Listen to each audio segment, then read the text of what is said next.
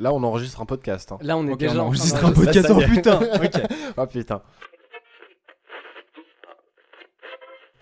Quand est-ce qu'on se met à table? Si vous êtes des auditeurs assidus de Tartine Ta Culture, vous avez peut-être souvenir de notre émission spéciale de la même mais pas pareil sur Video Kill de Radio Star. C'était il y a un an déjà, et depuis on cogitait sur un nouveau format long où on pourrait papoter à plusieurs sur nos découvertes musicales. Et enfin, en décembre 2018, voici la Tartime, trois gros curieux réunis dans ma cuisine, pour parler d'un thème par épisode que chacun a traité à sa sauce. Alors comme d'hab, on fait pas de l'actu pour de l'actu, on se met aucune limite de genre ou d'époque, on juge pas les goûts et on peut poser des questions idiotes. Et aussi on va jouer un peu. Pour cette grande première, j'accueille Clément, l'homme qui plonge sans protection dans les reprises françaises et nous offre quoi la baise. Bonsoir, à tous. Ça va bien? Ça va bien et toi? Merci, très belle intro. Merci. Et Léo qui démarre aujourd'hui sa carrière de cuistot chez Tartine Ta Culture. Ça va Léo? Ça va très bien. On va essayer de faire ça bien pour la première. Ah, on va essayer. Et je suis Manu, le tenancier du blog et de la même et pas pareil. Le thème du jour pour cette première, c'est première fois, ces expérimentations au moment où la mayonnaise a pris pour créer un truc nouveau. Oui, je force un peu la chance pour cette émission, j'espère que cette expérimentation va fonctionner. Euh, donc du coup, je vous offre le menu du jour. Nous aurons Clément qui va nous présenter la première utilisation pop de l'autotune. Bien, salut. Ensuite, je vais vous parler du premier morceau heavy metal. Et enfin, Léo va nous raconter la découverte de la TB303. Clément, je te laisse démarrer avec aisance et place cette première chronique. Donc, euh, merci beaucoup Mais de rien. pour, ce- pour m'avoir introduit. Euh, donc je vais faire ma première chronique dans cette émission qui a lieu pour la première fois. Le thème, première fois. Quand j'ai appris le thème, je me suis retrouvé lycéen devant mon bac blanc de philosophie. Putain, je prends la disserte ou je fais une explication de texte sur la première fois de trio? Non, on va essayer de trouver un truc un tout petit peu plus cool. Passer mes premières idées qui ne méritaient pas que je ne m'attarde, du genre le premier chanteur a performé debout sur un mur séparant une ville allemande en deux alors que le mur est en train d'être détruit, je repense à une chanson, une chanson un poil nanar. C'est-à-dire qu'aujourd'hui, je ne pense pas que beaucoup de gens l'écoutent en se disant Putain, c'est génial. Du moins, je l'espère. Mais sa particularité réside dans la première utilisation abusive de l'autotune. Jean-Claude Van Damme, saint patron de la métaphore, a dit un jour L'air, ça existe et ça n'existe pas. L'autotune, c'est pareil, ça s'entend et ça ne s'entend pas. Mais qu'est-ce que l'autotune et d'où vient-il? J'aimerais pouvoir faire sans, mais je n'y arrive pas maintenant même si je fume, je chante comme une diva, je te perds des oh, des yeah, des vibes et plein d'autres trucs trop cool. Je sais que t'aimes pas ça, je continuerai même si ça te saoule. Autotune, mais qu'est-ce que je ferais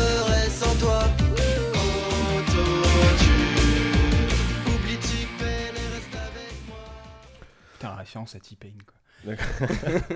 On va en parler vite fait. hein, mais on va en parler. Ouais, il est abordé.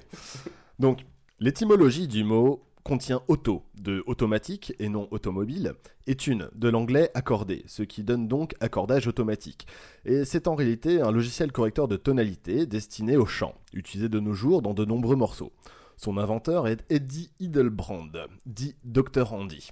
Et on l'appellera Dr. Andy parce que c'est plus facile à dire que Hidelbrand. Donc, se levons-vous, messieurs, quelle était la profession de ce monsieur? Ingénieur du son, un truc dans le genre, non? Donc, Putain, on a un bah, ingénieur du son par Léo, Merde.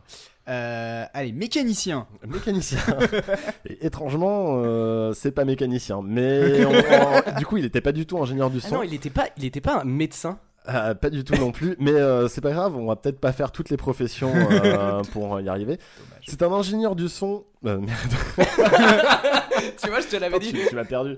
C'est un ingénieur en électricité américain spécialisé en sismologie qui travaillait dans l'industrie pétrolière. Il met au point une méthode basée sur l'autocorrélation permettant d'envoyer des ondes acoustiques dans les sous-sols pour y déceler une possible exploitation pétrolière.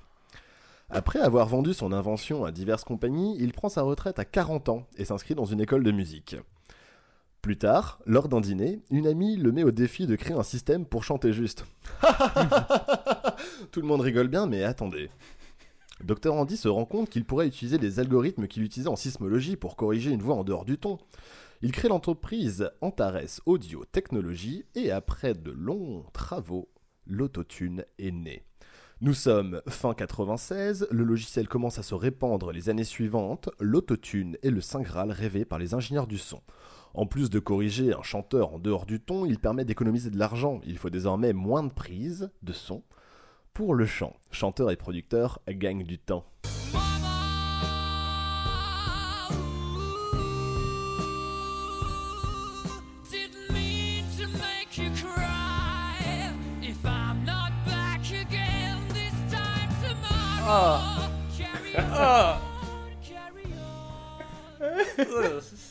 Ma voix passe mieux sur le tout. Ça sera peut-être un extrait de ce soir. Mais comment ça marche ce machin? C'est un logiciel informatique qui permet de corriger la voix pour la remettre dans une gamme prédéfinie. Au préalable, on lui donne la tonalité de la chanson, un Do par exemple. Puis si le morceau est en majeur ou en mineur. Ainsi, le programme définit une gamme de notes qui seront justes et corrige au plus proche de son échelle. L'autotune est partout, mais on ne l'entend pas forcément, car les réglages peuvent être plus ou moins forts. Quand on pousse les réglages à leur niveau les plus sensibles, on obtient une espèce de voix métallique. À ne pas confondre avec un vocodeur. Ce qui m'apporte à la question, messieurs, savez-vous quelle est la différence avec un vocodeur? Bien sûr. D'après ce que je viens de vous dire. bah vas-y. Bah, Eh bien, le vocodeur euh, n'est pas un effet qui va remettre la voix sur la bonne tonalité, mais bien un effet qui va transformer la voix pour l'accorder sur un synthétiseur et avoir la voix d'un synthétiseur. c'est parfait. C'est vrai? Wow. Puntos pour euh, l'ami Léo. Putain, première remarque et bonne remarque. Voilà. Bravo. Bon, alors du coup, je ne lis pas mon prochain paragraphe. Merci de me faire gagner du temps. Cependant, l'autotune à outrance est très prisé dans le rap. Il a été démocratisé par T-Pain, Kenny West ou Booba en France.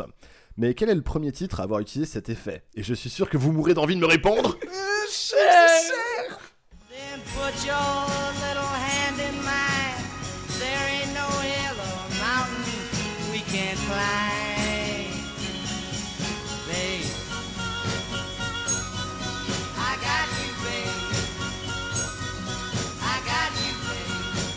Et debout les campeurs et haut les cœurs Oubliez pas vos bottes parce que ça caille aujourd'hui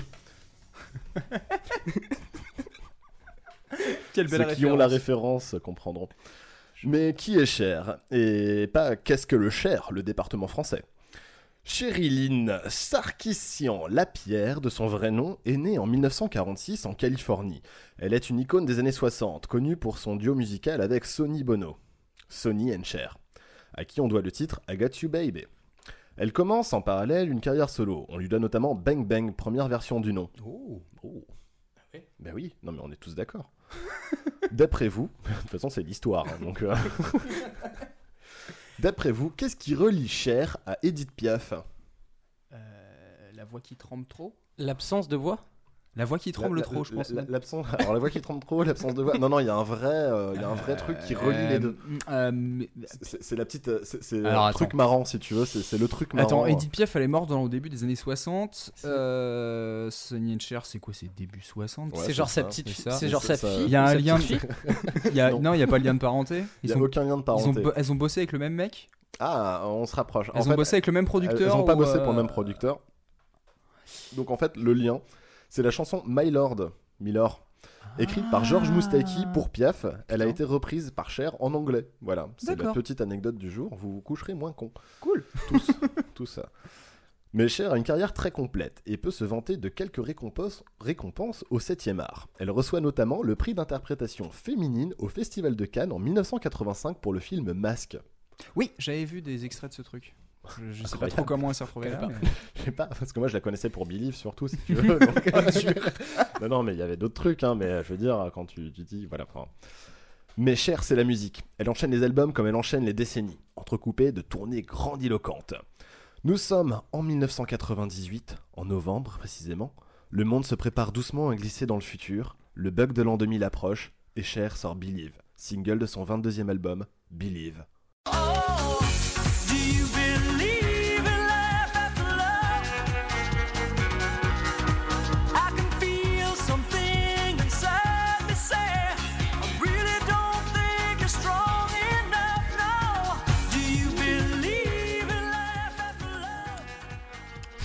C'est lors de l'enregistrement de la chanson que les producteurs Mark Taylor et Brian Rowling s'aperçoivent qu'en mettant l'autotune à son réglage le plus sensible, il en ressort cet effet métallique, robotique. On lui donne même parfois le nom de Chair Effect. C'est donc la particularité du titre Believe de Cher qui sera numéro 1 dans de nombreux pays d'Occident. Le monde découvre l'autotune à ses limites. Sur un titre pop dance techno de Cher. Cher qui arrive toujours à suivre le mouvement à 53 ans. Et d'ailleurs, quelle autre première fois cumule Cher avec la sortie de ce titre? Parce que je fais des mises en abîme. Donc première fois dans une première fois. Putain, première fois dans une Euh, Genre première. premier des top 50, un truc dans le genre sur un truc un spécifique, non? Ouais, j'aurais pensé à un premier de classement, non, c'est pas ça? Alors, effectivement, elle est première dans de nombreux euh, charts et euh, classements. Mais il y a, il y a un truc vraiment particulier parce que c'est la première fois qu'une femme de 53 ans classe un titre en tête des charts. Waouh ah ouais. Et c'est-à-dire que elle est dans le Guinness Score comme la femme la plus vieille à avoir foutu euh, un titre euh, numéro 1 sur les classements. Waouh Voilà. Féminisme Ouais. Ouais, moi- moi, moi- enfin, moi personnellement, je trouve ça vraiment dommage qu'on se dise qu'en 98, c'était la première fois qu'une nana de 53 ans arrivait à classer un titre. Je veux dire, c'est- Justement. Tu vois, j'aurais pensé à une nana genre. Et elle est toujours la première, on est d'accord De quoi Ah, Elle est bah, toujours la Bah, plus vieille. euh, alors, euh, j'ai pas. Susan Boyle Je, me suis pas retapé le Guinness Book Ok, pour, euh, bah, pour voir. J'aurais mais dit, euh, ouais, j'aurais dit Tina Turner, mais en fait. Je sais pas, Jeanne euh, Calment a sorti un titre, non oui, oui, c'est vrai. Bah, elle, elle a battu les records de loin. hein. De quoi Je crois qu'elle avait déjà quasiment 120 ans. Ouais, mais elle a pas été numéro 1 au Billboard euh, des États-Unis quand même. Non. j'espère. c'est un véritable succès. Pour l'époque, c'est frais et nouveau. On a déjà un pied dans le futur. C'est un titre dance qui se retrouve sur toutes les bonnes compiles de l'époque. Le titre contient des samples non crédités, des chansons prologues et épilogues de Electric Light Orchestra. Et alors, il faut avoir l'oreille parce que moi, j'ai essayé vraiment de retrouver ces, ces trucs et je sais pas. Donc, c'est une info à vraiment prendre avec des pincettes. Mais je trouvais ça un peu intéressant. Merci. Sa tonalité est un fa dièse majeur. C'est donc le réglage de l'autotune pour définir la gamme. Ah. En ce qui concerne le texte, il faut savoir que six auteurs ont contribué à l'écriture. C'est quand même beaucoup. C'est une chanson d'après-rupture. Je cite le refrain Est-ce que tu crois à la vie après l'amour? Je sens quelque chose en fond de moi qui me dit que je pense que tu n'es pas assez fort. Putain, c'est beau. C'est beau, hein C'est une disserte à faire là-dessus. D'accord. Vous avez trois heures. Mais la substance dans tout ça, c'est que je vais m'en sortir. Je vais réussir à passer au-dessus de ça. Couplé à la musique, on peut croire que c'est en dansant pendant des heures sous les stroboscopes que Cher va s'en sortir. Et donc, une petite question là-dedans, c'est dans quelle série d'animation peut-on entendre une parodie de Believe? Putain. Alors attends, est-ce que c'est une... South est-ce que Park. c'est une série de l'époque à peu près? Enfin, genre autour de C'est- c'est- c'est un- 88-99. Dans, dans l'épisode, South c'est un Park. épisode- Oh, bravo Oh Forcément, s'il y a une parodie, c'est forcément ça. Donc dans l'épisode... Dans, dans l'épisode 8 de la saison 3, euh, qui s'intitule Deux hommes nus dans un jacuzzi, une fête est organisée chez Monsieur McKay, qui passe en boucle le single de Cher. Vous voyez, on- cela montre le phénomène de cette chanson et l'utilisation de l'autotune. À l'époque, ça a été vraiment un truc euh, de ouf. Depuis, l'autotune est partout, omniprésent dans tous les styles de musique, de manière naturelle et transparente, afin de corriger le chant.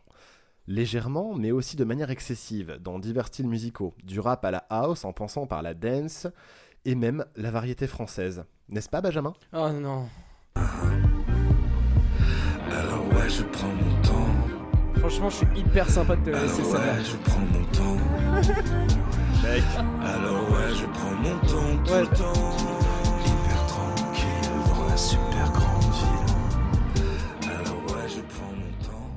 Étonnamment, je déteste pas. De quoi Étonnamment. Alors, tu sais, pour faire la chronique, je me suis tapé plein de trucs et il y a des fois, genre à la fin, bah, j'aimais bien l'écouter. Quand je me suis coupé les extraits, j'ai fait oh, Tu coupes les au oreilles. final. euh, Si c'est 30 tu sais, secondes. Non, mais c'est pas ça, c'est qu'après avoir écouté 60 fois euh, Cher Believe pour avoir un peu euh, le morceau en tête, si tu veux, euh, Mm. Benjamin Biolay hyper tranquille, ça passe quoi. Bah ouais, t'as pas des questions existentielles à te poser sur cette chanson, donc c'est parfait. quoi. Non. Ça va pas trop, ça va. Donc il faut voir l'autotune comme le Photoshop vocal. Au même titre que toutes les photos publiées sont toujours retouchées, d'un mannequin à une simple photo de chocolat dans un catalogue, ça peut être subtil et des fois c'est grossier. Pour le pianiste Chili Gonzalez, l'autotune ne peut pas transformer un piètre chanteur en virtuose, car il n'agit pas sur certains paramètres, tels que l'intention, l'expressivité et le charisme. Cependant, l'autotune est aujourd'hui un outil créatif, c'est le signe distinctif de certains interprètes, comme PNL et bien d'autres. Le logiciel n'est pas prêt de mettre la clé sous la porte, car qu'on l'entende ou non, le Cher Effect est présent dans la grande majorité des morceaux. Remerciez Cher de l'avoir rendu célèbre. En attendant que les réglages les plus sensibles arrivent bientôt dans vos soirées karaoké, quelles sont pour vous les références de la chanson autotunée? Oh putain. Euh, euh, Franchement, PNL, direct. Enfin, c'est eux qui ont mis ça, en tout cas en France. Mais t'as aussi T-Pain. Oui, peux. T-Pain de ouf. Et t'as Ouais, aussi. alors- Tu veux, tu veux une référence parfaite? Alors, en fait, euh, là où je... Oui, alors je, je vais te laisser finir, je t'en prie. Tu- moi, j'ai envie de, envie de parler du, du premier morceau euh, de rap avec de l'autotune qui s'entend dedans. puisque la plupart du temps, on pense à T-Pain, on pense aux États-Unis, mais en fait, non, c'est nos amis de TTC avec euh, Tequila Tex dans un morceau de la- l'antre de la folie en 2002 qui te sort un son de fou avec justement de l'autotune où il a déjà une utilisation genre hyper travaillée comme un effet Mm. et qui est assez Ah, impressionnant. L'équilibrage, le mixage est impressionnant. en fait. C'est- T'as l'impression, ça devrait saturer, ça devrait être dégueulasse, et bizarrement, c'est, C'est ça fonctionne. Non, c'est vrai. Et ça sera ma recommandation de tout à l'heure. Et ben voilà, très bien. bah voilà, on n'aura pas besoin de te demander. Non, non, mais euh, moi je voyais en fait dans des morceaux euh, qu'on va appeler planétaires Ouais.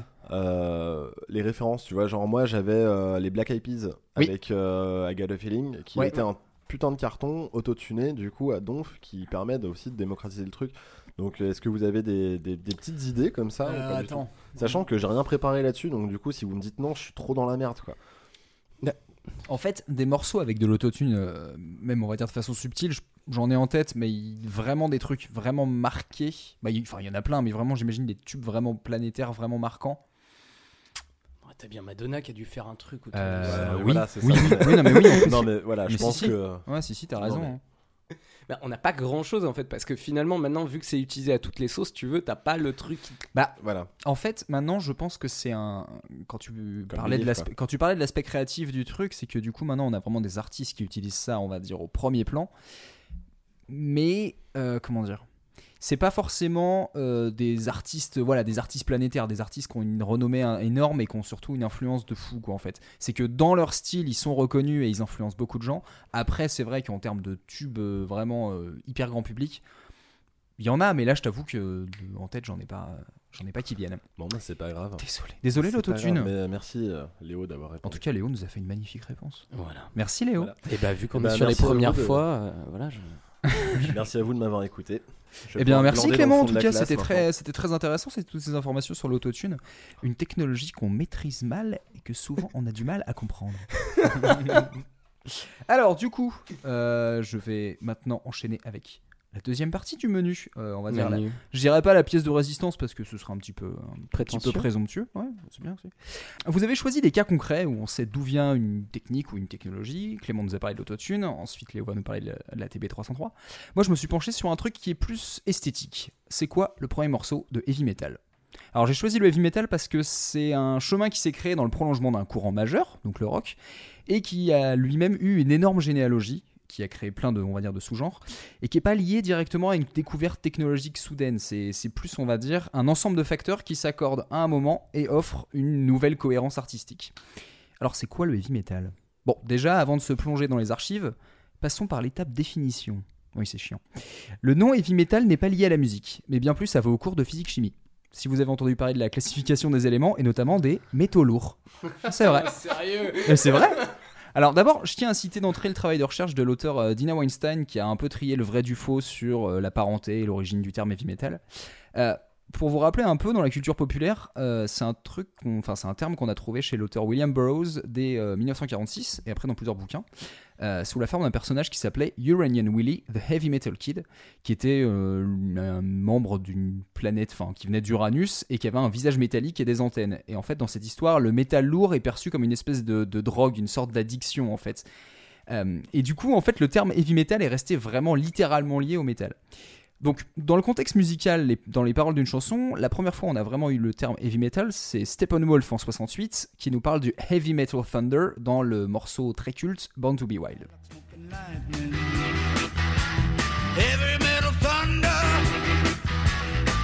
Alors, le heavy metal thunder, donc littéralement, c'est un éclair de métaux lourds. Ça fait référence à la puissance et au bruit des moteurs de voitures ou de motos. Mais après, euh, voilà, ça, s'arrête à là. On sait même pas si Steppenwolf a aussi voulu faire une référence à William Burroughs, mais il y a rien qui le prouve. Mais après, c'était un peu difficile de déterminer vraiment c'était quoi le, le genre heavy metal. Et d'ailleurs, quand ce style s'est un peu révélé au grand public au début des années 70, on parlait aussi de heavy rock, mais aussi de hard rock, où en fait, hard rock, on mettait tous les artistes qui étaient inspirés du blues. Et on peut aussi de downer rock, donc downer, genre euh, un peu la descente, la déprime. Ça faisait référence au fait que les chansons euh, avaient des paroles sombres et euh, un certain réalisme froid, on va dire.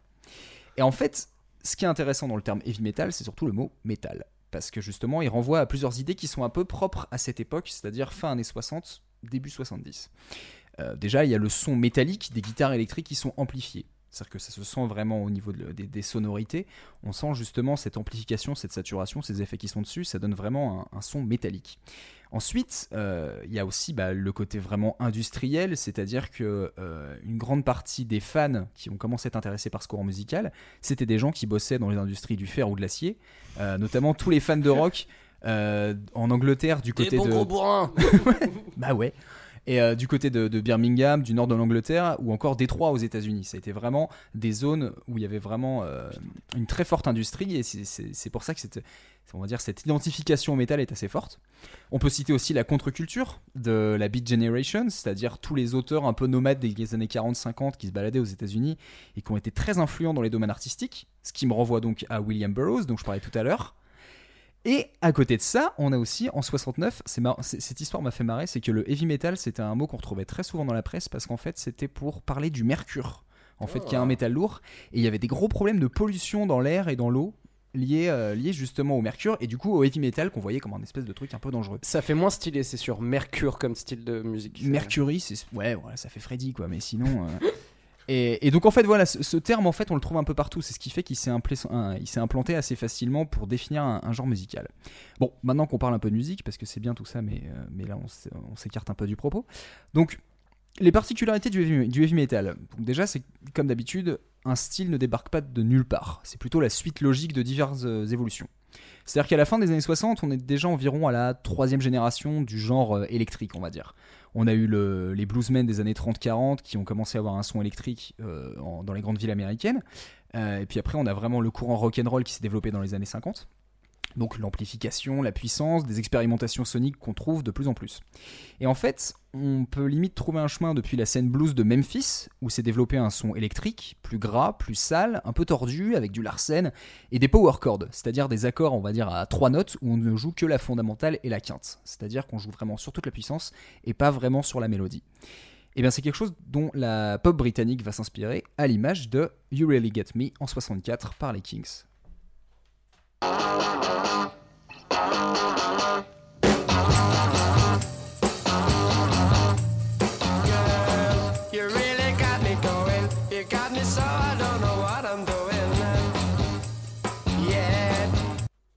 C'est aussi un phénomène qu'on va retrouver chez les Who avec I Can See for Miles.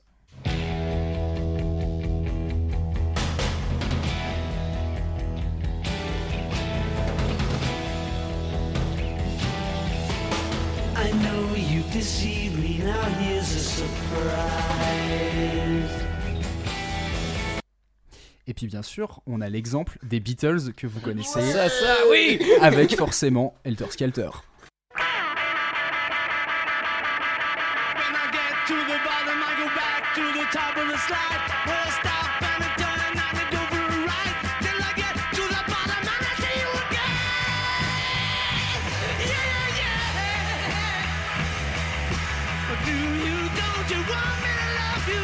Toi, t'as profité de, de, de tous tes extraits d'un coup, quoi. Ah, moi, je, je joue mes quelques cartes euh, assez rapidement. là. ouais, ouais. Euh, Je vois quel genre de joueur tu es. donc, si on mélange, on va dire, du, du blues rock amplifié et simplifié aussi, avec tout l'aspect power chord et vraiment le côté, euh, on va dire, brutal, mélangé aussi avec la vague psychédélique qui est très importante, qui s'est développée dans les années 60. euh, on peut citer un groupe comme Cream, par exemple. Cash Rule and Everything Around Me Non, c'est pas le même Cream, Ah. c'est le Cream de Eric Clapton.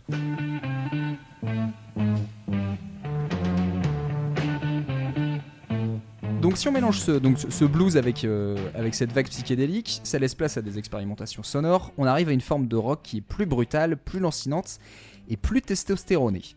Et d'ailleurs c'est marrant de voir que justement l'étiquette heavy metal, ça ressemble un peu tout un tas de variantes, euh, et en même temps aujourd'hui on a l'impression que c'est quelque chose d'assez codifié le métal. Et ça me fait penser un peu au cinéma d'horreur, où finalement le spectateur s'attend à voir un ensemble un peu d'archétypes et de clichés, euh, alors que finalement il y a plein de formes différentes, mais on s'est vraiment habitué à certains codes. En bref. Pour définir un peu quels sont les ingrédients propres pour faire le son qu'on classe sous heavy metal, euh, qu'est-ce que vous diriez? Qu'est-ce De, qui selon de vous la grosse guitare saturée, ma gueule. Ouais.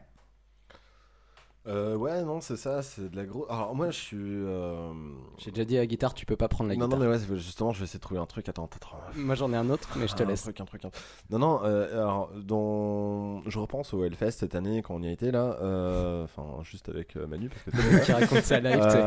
Euh, du coup, c'est le concert de Judas Priest. En fait, je trouve qu'il y a vraiment un esthétisme euh, derrière le heavy metal que moi, je- j'ai- j'écoute pas trop de heavy metal et en fait, j'ai été assez surpris euh, justement de tout l'esthétisme et en fait, je pense que c'est c'est ça aussi que je vois euh, quand je vois aussi des concerts d'Iron Maiden ou des trucs Mm. comme ça. C'est vraiment, il y a un espèce d'esthétisme vraiment, ou même les pochettes. Enfin, c'est vraiment des trucs. Moi je veux un truc entre le biker et le gothique, tu vois, genre le juste milieu entre les deux un peu. Ça, c'est dans le public. Non, non, mais, non, non, mais Alors, au le niveau, côté non, mais au biker niveau est vois, évident. de, de l'imagerie un peu, tu vois, alors le Mm. truc c'est pas gothique au point d'être hyper gothique, mais c'est gothique genre un peu dans le En côté fait- un peu lance, un peu triste, tu vois. genre. En fait, alors, gothique, alors pour le coup, le côté gothique va arriver, taper sur les doigts. va arriver quand même un peu plus tard. Mais par contre, c'est vrai, le côté biker est hyper important. Parce que du coup, en fait, le heavy metal, c'est un peu un truc qui se crée à mi-chemin entre euh, le courant hippie, où on a beaucoup de trucs psychédéliques qui se développent, mélangé avec la culture biker. Et de côté, t'as un côté un peu plus revendicatif, un peu plus violent, mais aussi très expérimental. Donc voilà. C'était la réponse que t'attendais. Non, pas forcément, en fait, je, je, je, je- carré. vraiment à côté, quoi. je rebondis. D'accord. Donc, ouais, enfin, moi, ce que j'avais classé un peu dans ces ingrédients, c'était donc du rock amplifié avec distorsion, le son de guitare, basse, batterie lourd, c'est vraiment le trio qui fonctionne vraiment bien et qui, font, qui, qui, qui fonctionnent ensemble. Donc, les power chords dont je parlais tout à l'heure, et aussi des accords qui sont mélodiquement limités. Finalement, euh, c'est pas tellement le, on va dire, l'harmonisation qui compte, mais c'est plutôt vraiment la puissance du truc. Et du coup, quelles chansons sont censées avoir l'étiquette de pionnier du heavy metal? Et c'est là qu'on rigole. Parce que du coup, les groupes les plus identifiés à l'origine du heavy metal, on cite généralement Black Sabbath, et d'un autre côté, on cite aussi par exemple Led Zeppelin, ou encore des groupes comme Iron Butterfly, que je connais pas beaucoup, mais voilà, dans l'idée, c'est un peu ça. Et puis je vous parlais aussi de, de Steppenwolf tout à l'heure, euh, Born to be Wild, c'est pareil, c'est un, c'est un Ah ouais? vraiment. Bah, Born to be Wild, c'est 68. T'as vu Easy Rider? Oui, mais justement, c'est pas, enfin, c'est pas le premier son qui me fait heavy metal, moi, du coup. Bah, c'est assez marrant parce que du coup, moi non plus. C'est quand je, je me suis fait la remarque quand j'ai vu ce quand j'ai vu ce nom-là. Et finalement, ça, on va dire, c'est les groupes majeurs, on va dire, les groupes qui sont qui ont gardé, qui sont restés un peu dans la postérité, euh, qui justement avaient cette identité musicale d'un rock lourd, puissant, agressif, un peu sombre. Mais le morceau qui semble faire consensus en tant que première vraie recette de heavy metal, c'est un groupe et un morceau assez peu connu. Évidemment, comme j'ai du boy, il a fallu que ce soit une reprise. Et ça, il s'agit de Summertime Blues par un groupe qui s'appelle Blue Cheer. Et ça m'arrange beaucoup parce que comparer l'original et la reprise va nous aider à voir un peu ce qui fait heavy metal. Donc d'abord, je vais vous faire écouter Summertime Blues par Eddie Cochran, l'original, donc en 58.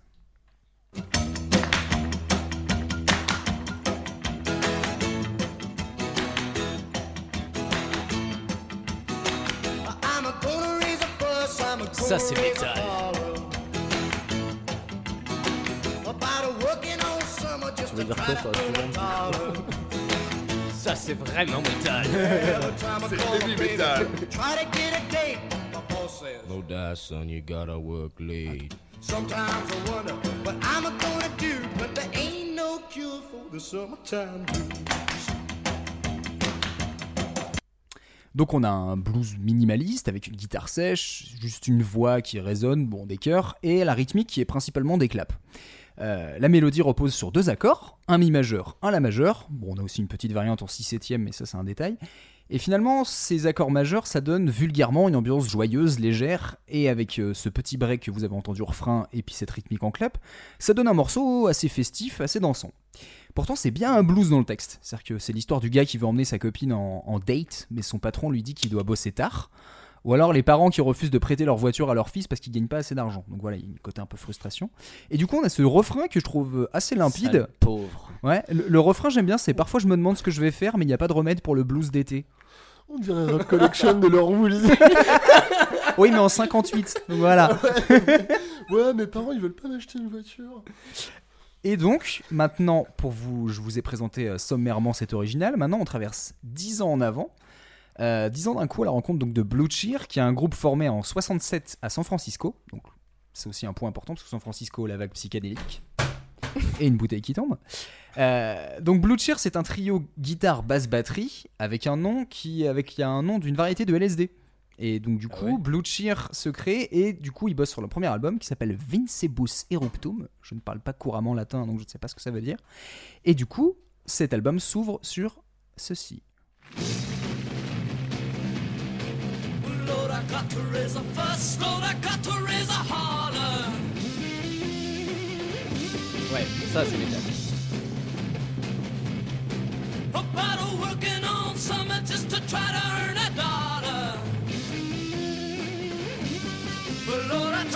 call my baby. I tried to get a date. Sometimes I wonder what I'm gonna do. Lord, there ain't no cure for the summertime blues. Alors, du coup, messieurs, qu'est-ce qu'on peut dire de ce morceau? Donnez-moi vos meilleurs adjectifs. Il y a de la grosse guitare saturée. Ouais. Il y a une esthétisme visuel euh, comme au Hellfest l'année dernière. Alors, je t'avoue qu'ils ont vraiment le look stoner. T'as l'impression que les mecs, ils ont créé le stoner rien que visuellement. C'est-à-dire que ça, c'est tiré d'un live sur une émission de télé. Et franchement, euh, rien que le batteur, on dirait cadavar, quoi. C'est- En Ouais. fait, ça s'entend avec les. J'ai l'impression qu'il a une voix de cheveux longs, tu sais. Ah oui, ah mais clairement, exactement ça. Carrément, je suis d'accord avec toi. Peut-être qu'en fait, ces, ces types de chanteurs tirent leur euh, puissance vocale de leurs cheveux longs. Peut-être que c'est vraiment la. Génétiquement. J'ai eu les cheveux longs et euh, je sonnais pas du tout comme ça. Ah, Ouais, je voilà, pense ça. Mais moi, j'avais 16 ans, tu vois. C'est une émission d'analyse musicale, donc le côté scientifique, euh, bon, on repassera. Euh, donc, du coup, sur ce morceau, moi, ce qui m'avait marqué, c'est que du coup, déjà, on était sur des accords majeurs. Là, on passe sur des, des power chords, donc limite, on entend à peine si c'est majeur ou mineur. Et il y a même des accords qui paraissent plus mineurs. On est sur des tons bien plus graves. C'est-à-dire que vraiment, le morceau est vraiment plus lourd au niveau de la basse et de la guitare. La batterie est vraiment hyper violente, elle marque vraiment le temps. On a des gros tomes qui résonnent. Euh, le chant qui est moins mélodieux que l'original, mais qui est plus incisif, plus agressif. On a évidemment la distorsion de la guitare, les gros solos avec effets saturés, des gros bends euh, exagérés, des longues phases aussi instrumentales. Donc euh, c'est tout un ensemble en fait de choses qui fait que bah c'est vrai qu'à froid ça représente vraiment tout ce qu'on peut sous-entendre en tout cas du heavy metal. Euh, ce qui est assez marrant c'est que l'approche entre l'original et la reprise est totalement différente. Mais la frustration des paroles, justement, l'histoire du gamin qui est pas content parce qu'il peut rien faire, parce qu'il peut pas avoir la voiture de papa-maman, et ben, je trouve que c'est encore plus incarné par cette espèce de violence instrumentale. C'est qu'on passe un peu du gamin qui est tout mignon au sale gosse qui limite pourrait chourer la bagnole de ses parents pour aller euh, défoncer des boîtes aux lettres avec une batte de baseball, quoi. Donc, ce qui est intéressant, c'est que Blue Cheer sort cet album euh, en janvier 68. C'est un 6 pistes où il y a une trentaine de minutes, qui va suivre du coup cette même recette, un peu lourde, puissante, expérimentale, psyché, tout en restant blues dans la formule. Et ça va avoir une influence fondatrice dans des futurs sous-genres du métal, comme le stoner, le doom, on a bien sûr du rock expérimental, mais aussi sur le punk. C'est vraiment le côté minimaliste de on peut traîner sur 2-3 accords et vraiment qu'on bourrine, qu'on bourrine, et ça passe. Alors pourquoi vous connaissez pas le groupe? Eh ben parce qu'il y a eu beaucoup de changements d'effectifs, et ça dès la première année. C'est-à-dire que c'est un groupe qui a été créé en 67, qui s'est arrêté en 2009. Il s'est sépa- Le groupe s'est séparé et reformé au moins trois fois. Il y a eu une trentaine de membres. Une trentaine de membres. C'est-à-dire que limite chaque année, même au courant de l'année, il y avait des personnes qui changeaient. Et en fait, ça a duré en 2009 juste parce que c'est l'année où le seul fondateur original euh, qui restait, qui est le bassiste et chanteur euh, Dickie Peterson, est décédé. Sur, euh, on va dire, quasiment 40 ans de carrière, ils ont eu un seul tube, Summertime Blues. Mais on pourrait se dire, oui, bon, finalement, c'est juste les premiers, ils n'ont pas eu un impact énorme comparé aux méga stars qu'il y a eu dans les années 70. Eh bien, pour vous, j'ai une petite liste d'accolades et de, et de félicitations, on va dire, euh, très, très, très VIP, à l'image de Jim Morrison qui a dit à l'époque que c'était le groupe le plus puissant qu'il ait vu, ou Eric Clapton qui a affirmé que Blue Cheer était probablement à l'origine du métal. Pour moi, le heavy metal, c'est plus une revendication esthétique qu'une étiquette de genre. C'est une sensibilité qui va bien au-delà d'un instrument ou d'un contexte social, et même d'un style musical, parce que finalement, quand on entend la musique actuelle, la façon dont elle est faite, il y a toujours cette lourdeur, cette saturation, on sent que c'est quelque chose qui marche toujours, et donc 50 ans après Summertime Blues, ce qui est lourd plaît toujours. Voilà.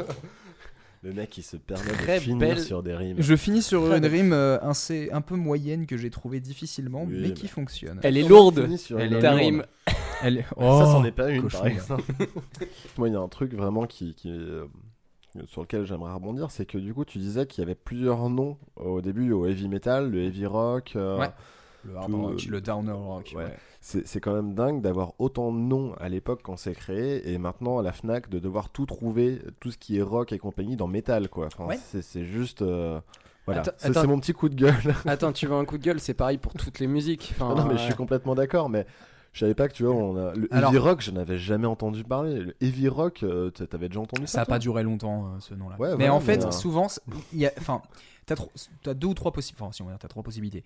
C'est que soit c'est vraiment genre les critiques qui euh, décident de s'inspirer d'un truc et qui disent que eux ils considèrent que ça sonne comme ça, donc on va dire heavy metal. Du coup, on dit que c'est du heavy metal. Après, t'as bah, les maisons de disques et décident qu'on va appeler ça comme la new wave. La new Mm. Ouais. wave, en vrai, ça veut rien dire, mais on a vendu ça en tant que new wave parce que ça fait nouveau et du coup, à partir de là, bah, ça s'est vendu plus facilement. Ouais. Et puis euh, après, le truc, c'est que c'est des termes aussi qui évoluent au fur et à mesure, parce que du coup, ce qui avait un sens à une époque ne l'est plus forcément maintenant. C'est pour ça que heavy metal, ça a un côté assez daté en fait maintenant. C'est que heavy metal, maintenant, on va plus te dire non, c'est juste du heavy metal. Enfin, c'est juste du metal, du heavy metal, ça fait penser ouais au rock des années 70. Et du coup, ça comprend pas forcément tout ce qu'on va sous-entendre dans le métal. Mais en fait, ce, ce terme, on va dire, c'est plus cette esthétique lourde Mm. qui après s'est transposée sur beaucoup de choses, quoi. D'accord. Donc voilà. Voilà, moi c'était juste. euh, D'autres remarques ou questions Euh, non, non, non, mais moi j'ai bien compris d'où ça venait. Ça vient des métaux lourds, c'est tout. C'est ça, Du tableau exactement. périodique, moi je ressens ça. Exactement. Non, non, c'est une jolie histoire, quoique un peu triste pour le groupe euh, qui Bah a ouais. 40 ans de carrière. Alors Euh, après, euh, eux pour le coup, ils avaient quand même d'avoir des gros problèmes de drogue dès le début, quoi. C'est- c'est- C'est-à-dire que ton groupe, Oui, donc c'est on est d'accord, drogue, ça vient de la tu drogue, prends des drogues, fait. le mec. Justement, c'est dégueulasse, ils ont des problèmes de drogue, ils meurent en 2009, merde. Ah. Tu sais, il y en avait plein qui avaient des problèmes de drogue, hein, ils sont morts plus tard. Oui, mais à l'époque, c'était un peu nouveau, donc peut-être que c'était de meilleure qualité, voilà. Bref, bon, avant donc de, de continuer vers euh, la chronique de Léo, on va quand même se faire d'abord un petit jeu. Je vous présente donc le premier jeu que je vais vous proposer ce soir qui s'appelle Second degré ou pas. Donc le concept est assez simple, je vais vous faire écouter un bout d'un morceau. Je vous donne... Non, je vais même pas vous donner 2-3 infos pour l'instant, on verra plus tard. Non, non, ouais. Et après, vous me direz si selon vous, la démarche est à prendre au sérieux ou s'il faut prendre ça avec du recul, de l'humour, du clin d'œil, bref, du second degré. Donc il n'y a pas forcément de réponse définitive, moi je veux plutôt votre avis là-dessus et après je vous donnerai les informations que j'ai récupérées là-dessus. C'est ce que j'avais demandé, j'avais demandé, t'as une réponse derrière. Enfin, je Ouais. veux dire, il y a un juste ou un faux, quoi. Il y a y a- pas- On va dire il y a un juste ou un faux, après il y a des choses... C'est discutable, quoi. Si on argumente, c'est bon. discutable. Bah oui, ah, bah, de toute façon... euh, De toute façon, euh, je vais, je vais pas te dire non et te chasser de l'émission parce que j'ai besoin que tu parles On, après. on donc... gagne quoi Euh, donc du coup, on va commencer avec ce premier extrait. The name of the song, you ready up there? The name of the song is Merry Go Round. Come on, let's merry go, merry go, merry go round. Merry go, Ok, go, j'ai ma réponse. moi. merry go round. Merry go, merry go, merry go round. Me and you can go merry go round. It's very Ah non, j'ai pas ma réponse.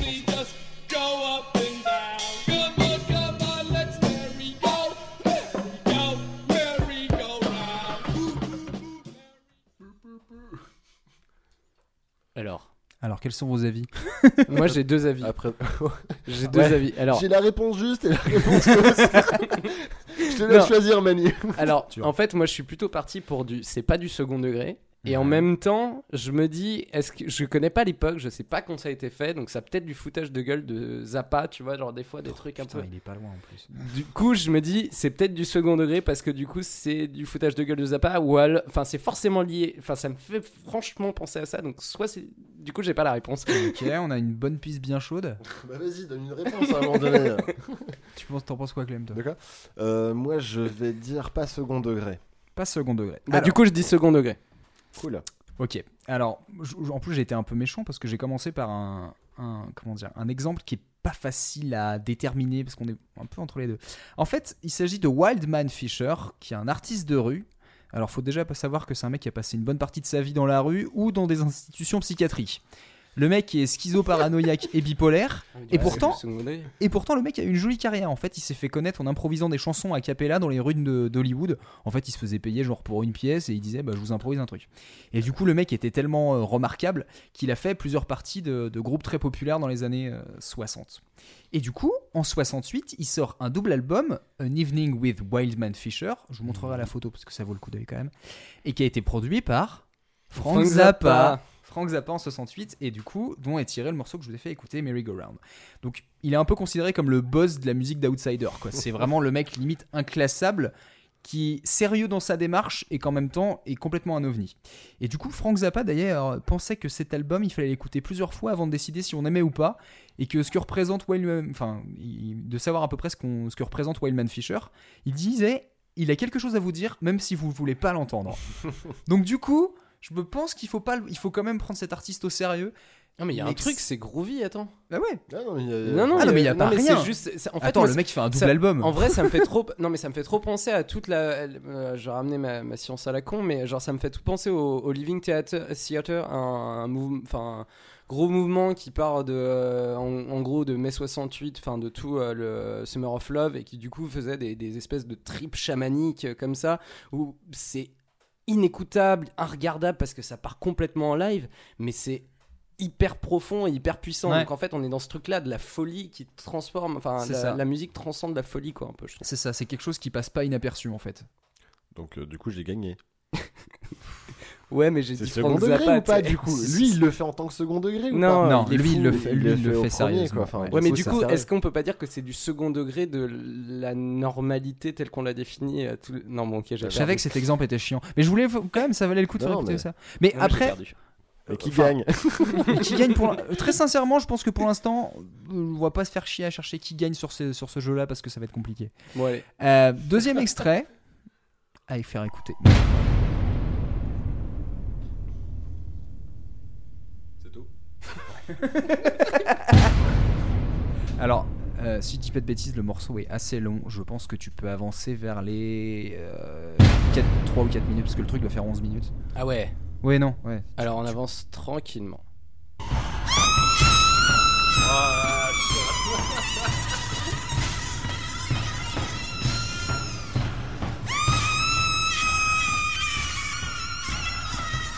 On va faire un saut dans le temps. C'est une chèvre c'est vachement mieux. Ah non. Faire un saut dans le temps.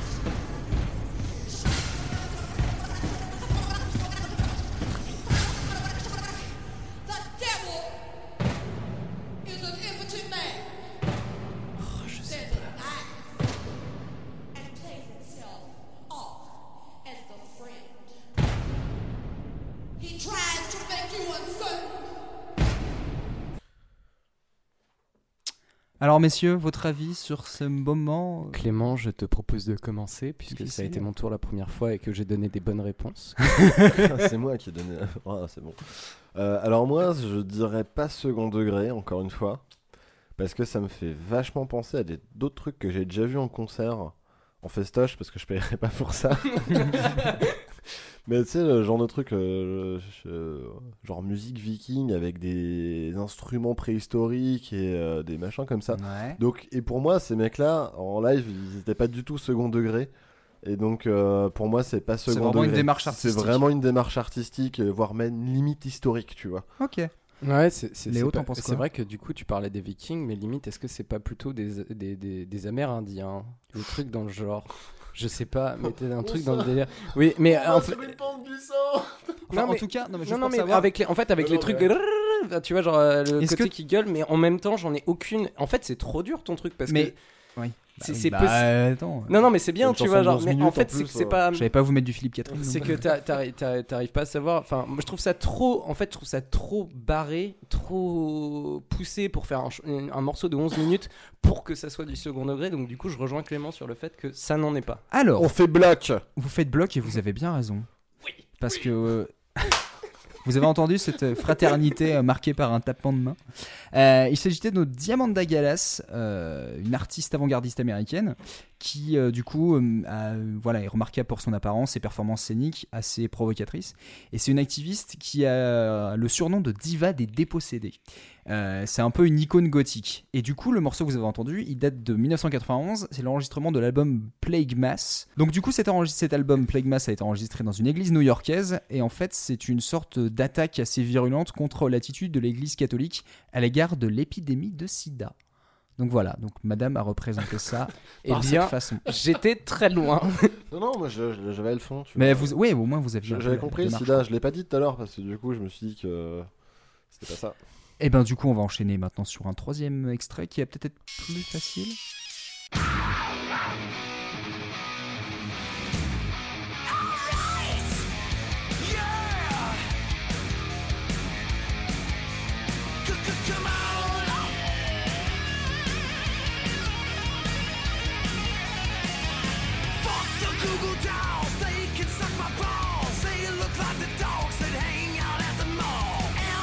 Ça, c'est heavy metal. Ah, je regrette mes cheveux longs là, tu vois. C'est pareil, pas moi.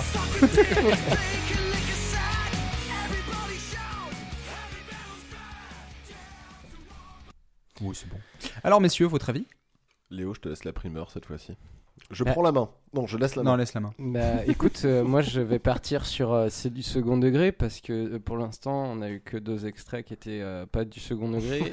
Ah ouais, t'es le- genre de le- casse-couille qui Non, commence non, par non, élimination. Non, non, non, non, non, non, non, plus, plus honnêtement, enfin, en fait, c'est juste que je trouve la musique beaucoup trop euh, bien foutue. Du coup, je me dis que ça doit être forcément du second degré pour ramener un truc. euh, Surproduction? Ouais, tu vois, genre un truc, euh, tu vois, genre du, ouais. euh, tu sais, du délire à la, je sais plus comment il s'appelle, mais ceux qui faisaient euh, euh, Mad Dick in a Box, tu vois, genre.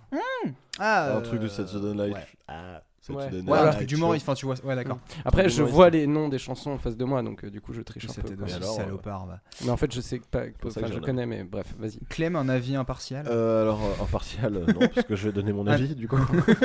Non. Bon, bah, un avis neutre sans tricher. Euh, euh, bah, du coup, moi, pour moi, c'est second degré complet. Ouais.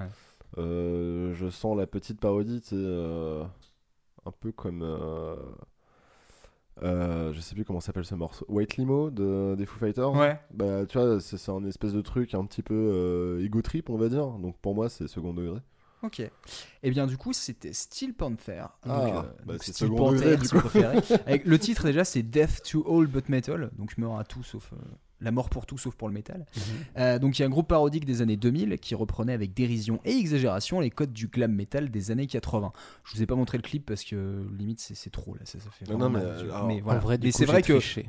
Tout dans la sonorité, tout dans le chant, il y a même des clichés, ils reprennent même des, des moves de trucs de Guns N' Roses, des trucs comme ça. Ça se ressent vraiment Mm. dans, dans, enfin, dans mais les c'est- 40 c'est- secondes. C'est un groupe ultra second degré, euh, Steel Panther, hein, il Ouais, me semble. c'est ça. euh, Enfin, c'est parce qu'il me semble les avoir vus dans une émission un coup et je m'étais dit waouh. Ah oui, Mais non, c'est vraiment tous les euh, clichés du glam Alors, metal. du coup, ouais, est-ce que c'est vraiment du second degré quand tu fais de la musique à cette, enfin, tu Quand vois, tu de fais de cette la musique qualité au second degré. Non mais quand tu fais toute ton, ta carrière sur du second degré et tu commences à faire des gros concerts, est-ce que c'est vraiment du second degré ou est-ce que c'est de l'hommage, tu vois? Bah, ouais, Ultra c'est Vomit vrai. Ouais, voilà, Bah ouais, non ça, mais tu vois. C'est-à-dire ouais, qu'il y a un moment où t'as tellement de notoriété, tes compositions à être- réussissent à être suffisamment sophistiquées pour que tu te dises putain, les mecs ils feraient un son sérieux, ils seraient vachement bons. Et ouais. Mais ça reste du second degré. Ouais, enfin c'est le, ouais bon, ok. De leur Non, non, part, moi- ça moi, reste je- du second enfin, degré. je- et je c'est pense que- interprété, c'est vendu comme. Oui oui non mais d'accord. tu- quand tu te lances dans le second degré, c'est enfin la, le- la musique parodique, c'est un genre, on va dire. Donc euh, ouais, pour moi, le second degré, ça reste du second degré. Ok. Passons au quatrième. Quatrième. Alors là, celui-là il est gratiné. Faut qu'on avance aussi. Non, vas-y attends. J'ai l'impression que l'intro va être géniale. Ouais. Musique de la Black Spotation. Non, pas du tout.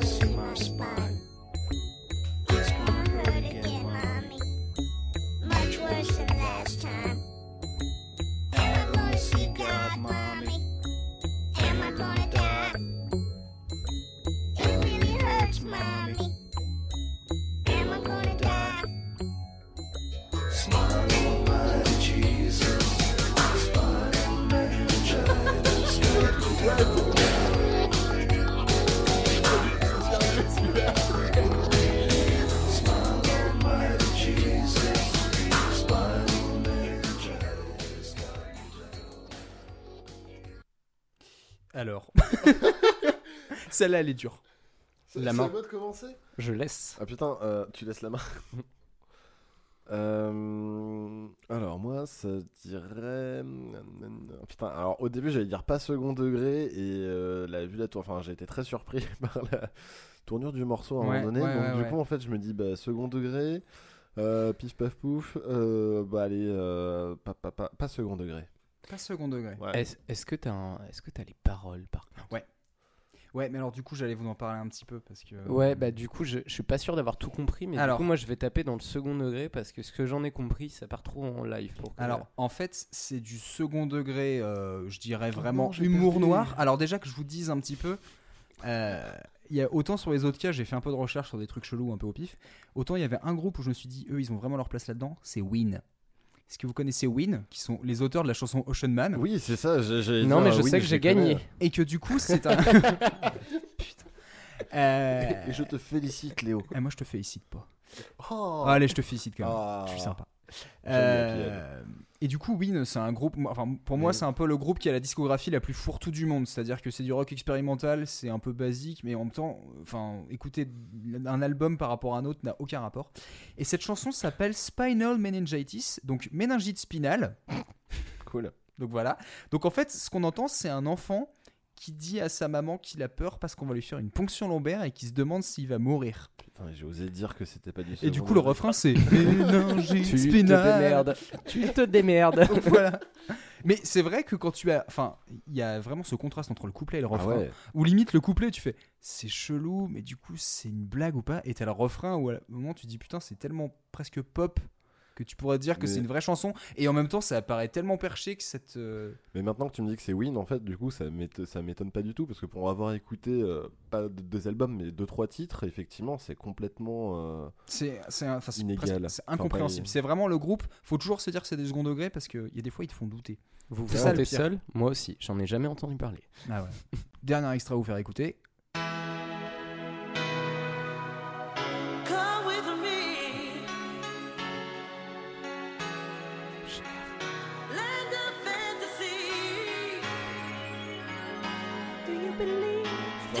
Okay.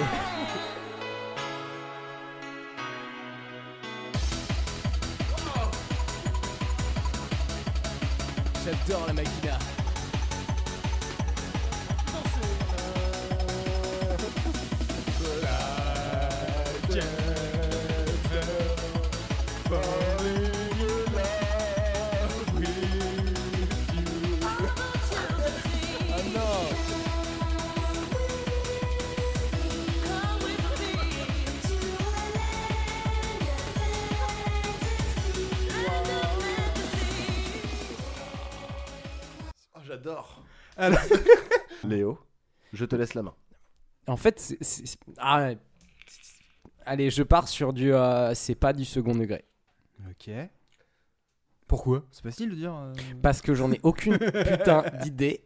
Et que, genre, de la machina comme ça, c'est tout à fait possible. Ouais, et que je vois pas pourquoi euh, ça serait forcément du. En fait, c'est le problème, c'est que c'est du un peu du. Lancé une pierre dans les airs. Enfin, une pièce. Oui. Voilà. Au pif. Au pif. Euh, alors, moi, je vais rejoindre euh, Léo. C'est pas du second degré parce Ouais. que. Franchement, attends, tu veux pas faire la dernière en mode euh, Mais non, mais 50-50 j- j'ai- j'ai- de quoi? Mais Tu je, veux pas je, faire- je, je fais pas en mode 50-50. De quoi? Mais non, mais comme ça, on sait qui a gagné la première manche. Mais qui y a, a perdu pas de gagnant. Il compte pas les points depuis tout à l'heure, de toute Y a- façon. Mais moi, je les compte. Mais il y a un jeu à la fin pour ça. Bon, bah, on fera le ça. jeu à la fin, ok. Bon, ok, tu verras. Là, c'est un jeu pour pas gagner. Ok, d'accord. Là, c'est c'est comme c'est une animation, on va dire, tu vois. Euh, alors moi, je dis pas second degré parce que pour avoir euh, vouloir faire chier des potes en soirée, Oui. euh, taper des trucs improbables, genre euh, Jacques Brel euh, remix techno. euh, je suis tombé sur des trucs qui existent vraiment et qui sont pas forcément du second degré. Donc du coup, pour moi, c'est pas du second degré là, avec euh, le coup du euh, Can't Help Falling in Love Oui. with You derrière. euh, c'est c'est vraiment un truc qui a été repris et derrière ils ont, enfin, ils ont pris la trame et ils ont refait leur chanson. Et alors Zoé. Mais Zoé, ça s'écrit Z.O.E avec tréma, point E avec tréma. Donc déjà pour trouver le groupe, c'était cool. ouais. Zoé. Le morceau s'appelle Techno Oh, ça- Wonderland. Techno avec deux K quand même, je tiens à préciser. C'est de la dance allemande des années 90. C'est forcément pas Euh, du second degré. alors, sûr. Non, mais Voilà. pas. Déjà, En pas fait. Ce qui se passe, c'est que quand j'ai écouté le morceau, que j'ai entendu euh, du coup la, la- la chorale d'enfants qui réadapte du Elvis, parce que c'est Can't Help euh, Falling in Love with You, euh, qui est repris derrière. On a la meuf derrière qui fait euh, enfin voilà vraiment la meuf vraiment à fond, donc les chœurs sont vraiment généreux. Et du coup, on, est, on a pourtant derrière un truc bien techno, bien bourrin. Et du coup, j'ai cherché le second degré.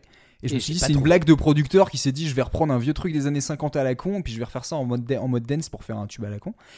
Et en fait, bah, ça me paraît trop propre, en fait. Tout- Bah en oui. fait, c'est- c'est- Donc- tout donc- est trop carré, et donc. T'as pour- pas une vraie réponse dessus, quoi. Là, non, on- là, parce qu'en fait, tu sais que c'est un artiste. notre vie. Finalement, tout ce que j'ai trouvé, c'est qu'un mec a analysé le truc et qu'il revient, il en revient tout de suite à la même, euh, à la même conclusion, c'est qu'il dit que le mec a essayé de chercher un peu si c'était pas ironique et il dit mais en même temps, c'est c'est complètement absurde et en même temps, bah, ça a l'air complètement sincère la démarche en fait. Il y a Mais rien qui ça. paraît faux quoi. J'ai t'as l'impression d'être dans. Kirby. C'est- Mais non, mais t'as tellement, t'as tellement de machina tout, euh, tout, enfin, pardon, l- pété, mais genre euh, vraiment tous les trucs à la, à la con, à la hum, mince, comment ça s'appelle, euh, genre du, du Red Hot Chili Peppers remixé en version Ouais, non, mais techno. voilà, euh, c'est ça, c'est- c'est- mais y a les tellement gens de sont trucs qui- sérieux et ils kiffent. À la rigueur, euh, Mais si tu veux, je moi vous ai aussi. mis du Queen Autotune tout à l'heure. euh, c'est- C'est pareil, tu vois. Il y a déjà un mec. C'était un qui- peu du second degré, Non, ça. mais c'est complètement du second degré, ça. Mais euh, je veux dire, il y, a- il y a tout qui existe maintenant. Mais après, t'en as aussi où des fois, Les tu- années 90, euh, c'est c'est tôt quand même. Enfin, c'est tôt. Bah, ça, c'est la. non, mais ouais, non, ouais, ça, passe bien, mais je veux dire. Toi, je pensais que c'était un truc que t'aurais trouvé sur internet qui était sorti que sur internet. Eh ben, je t'avoue que j'ai du mal à retrouver, à part. euh, Ah euh, ouais, carrément. À part, ouais, je te dis, j'ai trouvé ça sur. euh, je sais même plus, c'est un mec qui faisait un top des chansons cheloues. sur Mojo Music. Top Ouais, des chansons ça. cheloues. quoi. Ah, Mojo Non, Music. mais, ouais, y a un truc, euh. Donc voilà, donc euh, après ces cinq euh, extraits euh, plus ou moins second degré, euh, je vous propose donc d'enchaîner vers la troisième et dernière chronique de Léo, qui sera consacrée donc à la TB303. This is acid. Acid.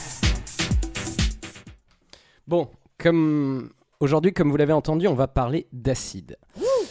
Mais qu'est-ce que l'acide? L'acide, c'est un suffixe, un sous-genre de musique électronique associé à la techno, la trance, le hardcore, et qui a commencé par la house. Et justement, ici, on va surtout parler d'acid house. Ce qui fait la caractéristique de ce ou ces sous-genres, c'est le son liquide, agressif, poétique et futuriste qu'on pourrait justement associer à quelque chose d'acide. Ouais, c'est hyper difficile de décrire un son. Du coup, euh, je vais vous en faire écouter un petit extrait.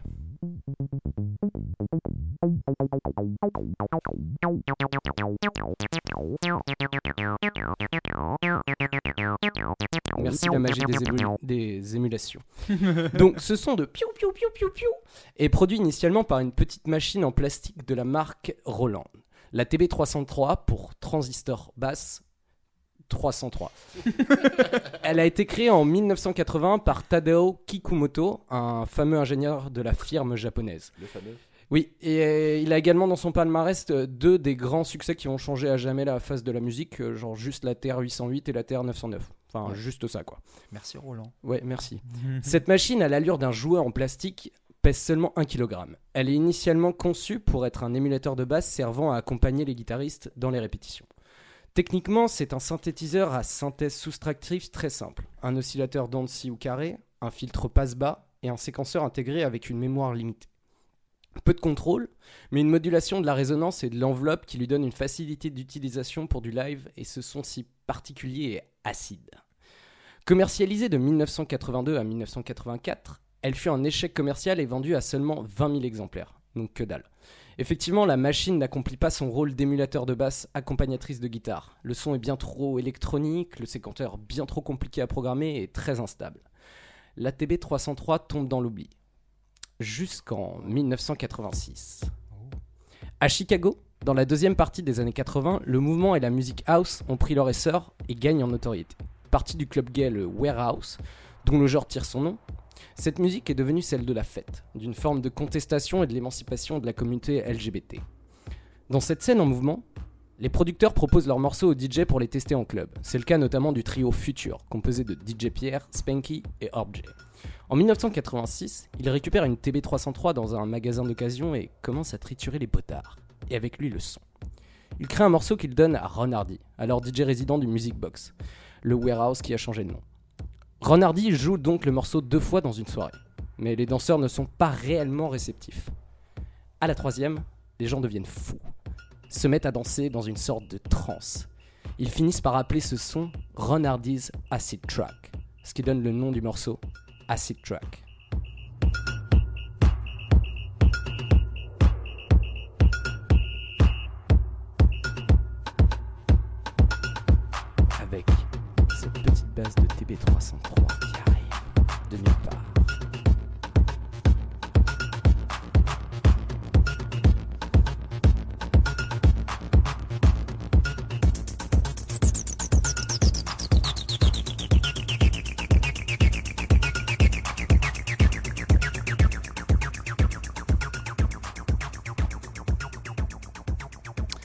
Sont connus pour être les premiers à utiliser la TB303. Le premier, euh, le premier son d'Acid House est né, et avec lui, la musique électronique va prendre une autre ampleur. Mais en fait, peut-être que non. Le trio Futur est sans conteste l'inventeur du terme. Ce sont des fondateurs du sous-genre Acid House. Mais sont-ils vraiment les premiers à utiliser la TB303 pour en créer de la musique enregistrée? Oui, non. Bah, Non. entre- euh, bah en fait Second degré bah ouais en fait non parce que Ah sinon, ouais parce que Non, si- sinon je serais pas en train de vous en, de vous en parler en fait Alors c'est gentil. finalement. Déjà, on observe dès 1985 quelques morceaux de house music utilisant la TB303. Euh, je remercie Discog pour le coup parce que j'en ai trouvé quelques-uns, 5 particulièrement, dont justement un qui m'a marqué pour sa similarité avec Acid Tract. Acid Tracks. C'est le son Air Tracks, euh, comme quoi ils sont fans de Night Action. Avec ce petit son de TB303 qui arrive. Vas-y, je t'écoute. C'est quelle année ça? 85. 85. Donc, il y a peu d'informations sur ce Night Action, excepté que c'est un producteur du nom de Dwayne Town Jr. Bon, sinon, on retrouve d'autres utilisations de la TB303 dans des morceaux de style très différents, peu après la sortie du synthétiseur. De l'italo disco au funk, en passant par la chanson française, ces apparitions sont plutôt anecdotiques et peu intéressantes pour euh, la chronique. En effet, elles sont soit très courtes, soit la boîte magique est utilisée comme un simple émulateur de basse, sans ce son incide. Justement, ça rejoint un peu la, la question de est-ce que c'est vraiment intéressant? Est-ce que c'est vraiment de l'acid house? Mm. Ou est-ce que c'est juste de l'utilisation d'un outil? Ouais. On va quand même noter un peu la, la présence de nos chers chagrins d'amour euh, qu'on retrouve ici. Avec le morceau Monte Carlos en 1984. Écoutez-moi ce petit solo de TB303. C'est très court.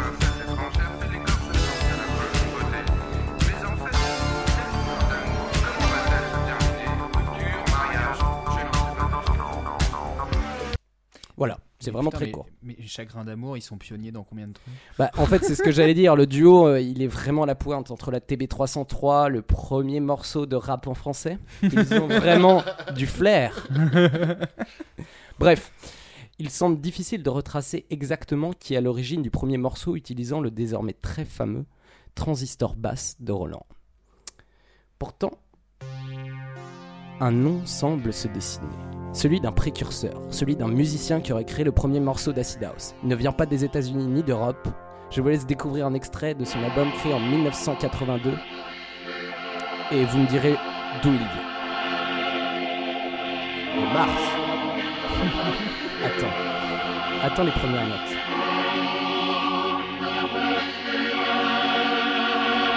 Et c'est 82.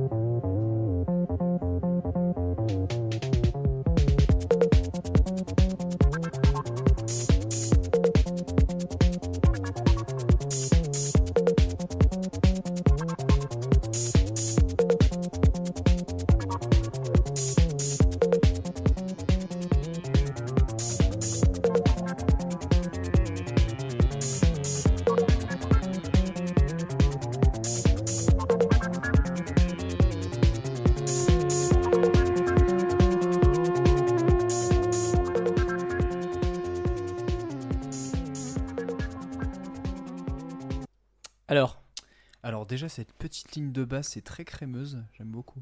Oui. Euh, alors j'aurais dit. Allemagne. Allemagne, on a quoi? Alors j'ai pensé à l'Allemagne aussi. euh, je, je- je vais vous donner un indice. Les Euh, sonorités, enfin, c'est faut oublier les sonorités, faut vraiment entendre le- la mélodie. Ouais, justement, c'est pour ça que j'hésitais entre URSS ou alors euh, des trucs complètement opposés, tu sais. Ou alors un pays euh, du Maghreb. Je sais pas pourquoi, mais euh, Alors, effectivement, on est plus proche des pays du Maghreb. On Plus part sur un Plus indien. oriental, c'est un... ah c'est indien. un indien. Je me suis posé la question. Donc, bien loin de la tu vois, scène URSS, house. Maghreb, Ouais. euh, tu Ouais. fais une moyenne. voilà, il a tort encore. Donc, bien loin de la scène house de Chicago, Sharanjit Singh, pardon pour l'accent, il a alors 42 ans en 1982 et travaille sur des musiques de films de Bollywood, ce qui va faire à peu près toute sa vie. Donc, Ten Raga to Disco Beat, l'album, n'est autre qu'un album justement de raga. Pas le rap mixé avec du reggae, hein, on est d'accord. Non, le raga. Dans la musique indienne, ça désigne un cadre mélodique, en fait une improvisation autour d'un thème. Ici, le musicien et producteur indien se met dans une posture d'improvisation avec des instruments électroniques et répète un même mouvement sur 10 morceaux différents.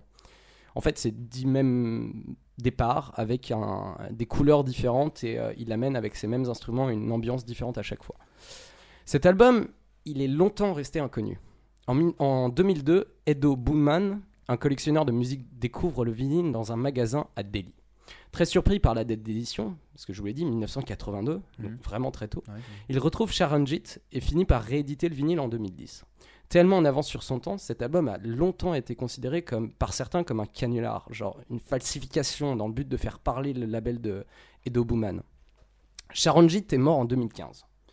Il a eu le temps d'avoir la reconnaissance de la, de la paternalité d'une œuvre pionnière en termes de musique électronique. Mais trop éloigné de la scène house, il ne semblait pas comprendre quel visionnaire il a pu être. Et dans une des rares interviews qu'il a pu donner au Guardian en 2011, il découvre l'acid house en 2011, genre 40 ans, ap- enfin 30 ans après. Et ne semble pas convaincu par la simplicité de Future, juste la ligne de basse au-dessus d'un kick et d'un snare. Donc Sharanjit Singh, je me c'est très difficile. Le Ce là. musicien indien de Mumbai aurait été le premier à utiliser la TB303 et surtout considéré par certains comme l'inventeur de l'acid house. Mais en fait, est-ce que c'est vraiment le cas? Est-ce que être le premier à créer un son qui semble être de l'acid house avec l'instrument phare de ce style suffit-il pour en être le créateur? Je vais répondre par la négative. C'est ma chronique, je fais ce que je veux. Ten Ragat ou Disco Beat ne peut pas être le premier album d'acid house, puisqu'il n'est même pas associé à la scène house, géographiquement, mais aussi dans la démarche créative. Ouais. La house s'inscrit aussi dans une envie de faire la fête, de libération, ce qui n'est absolument pas le cas du musicien indien. Peu importe qui est le premier, qui a eu l'idée originale. Ce n'est pas, ce, ce n'est pas ça qui fera de vous une légende. Future garderont, avec le morceau Acid Tracks, ce statut d'inventeur de l'acid house. Peu importe s'ils retrouvent le premier album d'acid house de tous les temps, Future resteront ceux qui ont influencé le mouvement et ceux qu'on a copiés et imités par la suite. Reste que Sharanjit est un visionnaire et que son œuvre est vraiment intéressante. Elle fait découvrir un pan d'une culture qu'on connaît que finalement très peu. La musique indienne, on en a peu entendu. Alors, est-ce qu'on n'oublierait pas un peu les dates pour nous concentrer sur l'essentiel? La musique. C'est une très bonne question. Vous avez 3 heures.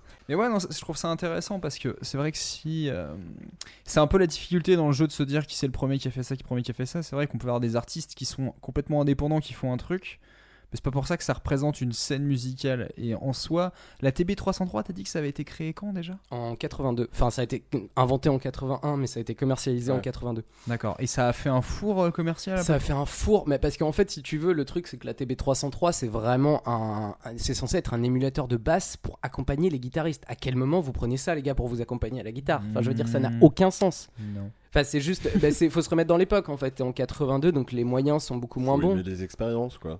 Et faut aussi se rappeler que, alors je vais rajouter un petit truc, c'est que la TB303, il y en a certains qui disent que c'est pas forcément son son qui a fait son succès, mais c'est en fait c'est aussi son, son séquenceur qui est hyper particulier, qui est- en fait que si t'enlèves les piles, tu les remets, euh, la séquence elle a changé, mais elle crée quelque chose d'intéressant. D'accord. Donc Et il y a un côté coup- un peu aléatoire Ouais, du son. euh, voilà. un côté aussi technologique derrière, qui a- enfin, du coup, technologique ou euh, manque de, enfin pas manque de technologie, merde. Oui, le côté un peu mot, simplicité euh, de ouais, la simplicité du truc, et en plus avec ce petit bug qui fait que ça devient Mm. encore plus intéressant, ça te permet de, de faire des trucs nouveaux. Quoi. Juste à savoir, le mec l'avait acheté 40. Enfin, euh, DJ Pierre, il raconte dans une interview qu'en 1986, il l'a acheté euh, 40 dollars. Aujourd'hui, ça vaut 2000 boules. Oh purée. Voilà. Et Mais- les, les boules en dollars, ça fait combien? Ça fait à peu près pareil. Et juste pour savoir, c'est un comment dire, c'est un objet qui est facile à modifier ou finalement c'est vraiment un truc qu'on utilise tel quel? Est-ce que c'est le genre de truc typique où bah il y a des presets on les utilise ou alors Non, Non, t'as- il y a t'as- vraiment, t'as euh, vraiment, t'as vraiment aucun preset en fait. Si tu veux, t'as, t'as, t'as vraiment, t'as, t'as cinq potards quoi. Enfin, t'as Ah oui. cinq trucs à bouger. Enfin, t'as, vraiment rien du tout. Hein. C'est, une toute petite boîte qui fait juste une émulation de basse. C'est du monophonique, donc c'est qu'un seul truc. Mais en fait, elle a, la petite boîte elle a révolutionné absolument toute la musique euh, rave. En fait, toute la musique rave, elle vient de la, de l'acid house. Donc elle vient de cette, de cette boîte de Roland. Et toute la musique rave, elle vient aussi de la TR-808 et de la TR-909. Donc en fait, du même ingénieur. Juste Ouais. Ouais, faut savoir d'ailleurs que la marque Roland, c'est- Non, non, mais en tant que fan de comics, euh, Terre 808, si tu veux, pour moi, dans les comics, c'est des terres à part. Donc j'ai l'impression que tu me parles d'un- d'une technologie qui vient d'une autre terre, euh, d'une autre dimension, tu vois, et ça me fait vachement marrer. Voilà, désolé. Mais justement, ça rejoignait un peu votre deux chroniques avec euh, qui a été premier à utiliser cette chose-là et qui a été le premier inventeur de cette, ce style-là. C'est ça, ouais. Ça m'a- enfin, Donc finalement, on a une cohérence dans ce qu'on a fait entre technologie et est esthétisme. Putain, c'est beau ce qu'on fait. Putain. Euh, donc du coup, donc maintenant qu'on a fini de travailler, on va se, on va rejouer un petit peu quand même. Et donc je vous donc là, propose de jouer. Ah là, ça sera été un petit peu plus simple. On va jouer à la QV. La quoi? La QV. La QV, tout simplement, de quand ça date. Donc en fait, je vais vous passer des extraits de morceaux. Je vous demande pas l'artiste, le titre, ni même la couleur de la pochette, mais vous devez estimer la date d'enregistrement selon bah, euh, le style, la technologie, les méthodes d'enregistrement, de mixage, enfin tout ce qui peut vous donner ou titiller l'oreille. Donc je vais vous laisser, on va dire, une quarantaine de secondes, peut-être presque une minute de dégustation, et après vous me donnerez vos arguments. Alors, vu que c'est pas facile de déterminer une année propre, je vais vous donner une tranche de, allez, à 3 ans près. Ah, t'es sympa. Ça va. Au début, je voulais vous laisser plusieurs possibilités, mais en fait, C'est sympa parce que j'allais dire à, 3, à 5 ans près déjà, euh, ça, devient trop facile. Ouais, voilà. Donc à 3 Trois ans ans. près, euh, et je verrai si vous êtes trop fort, peut-être que je À reverrai. 6 mois près. Donc À il y aura, il y aura au total 8 extraits. Et du coup, le premier à 5 est un gros winner. Et il remporte euh, bah, la dernière bière ou la possibilité de choisir euh, la prochaine chronique. ok. Le thème, le thème de la prochaine émission. Bah, si tu veux, ouais. Allez, Oh, on le fait thème de comme la ça. prochaine bière. On peut être- Le thème des deux. Donc du coup, premier extrait. C'est parti.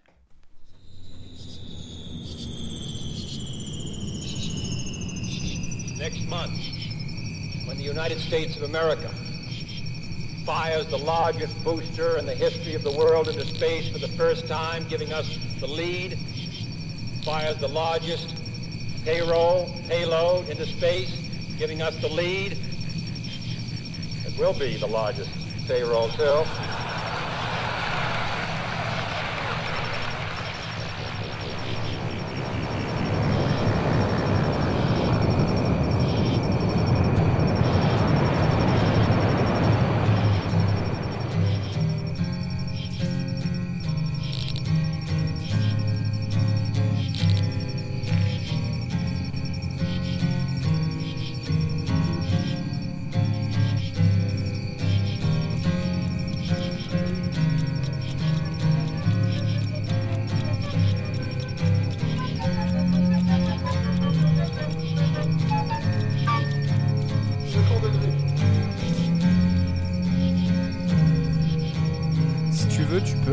de. Parce que c'est un morceau qui est très long, tu peux l'avancer, je pense, de 3-4 minutes pour que vous ayez une autre à peu près idée.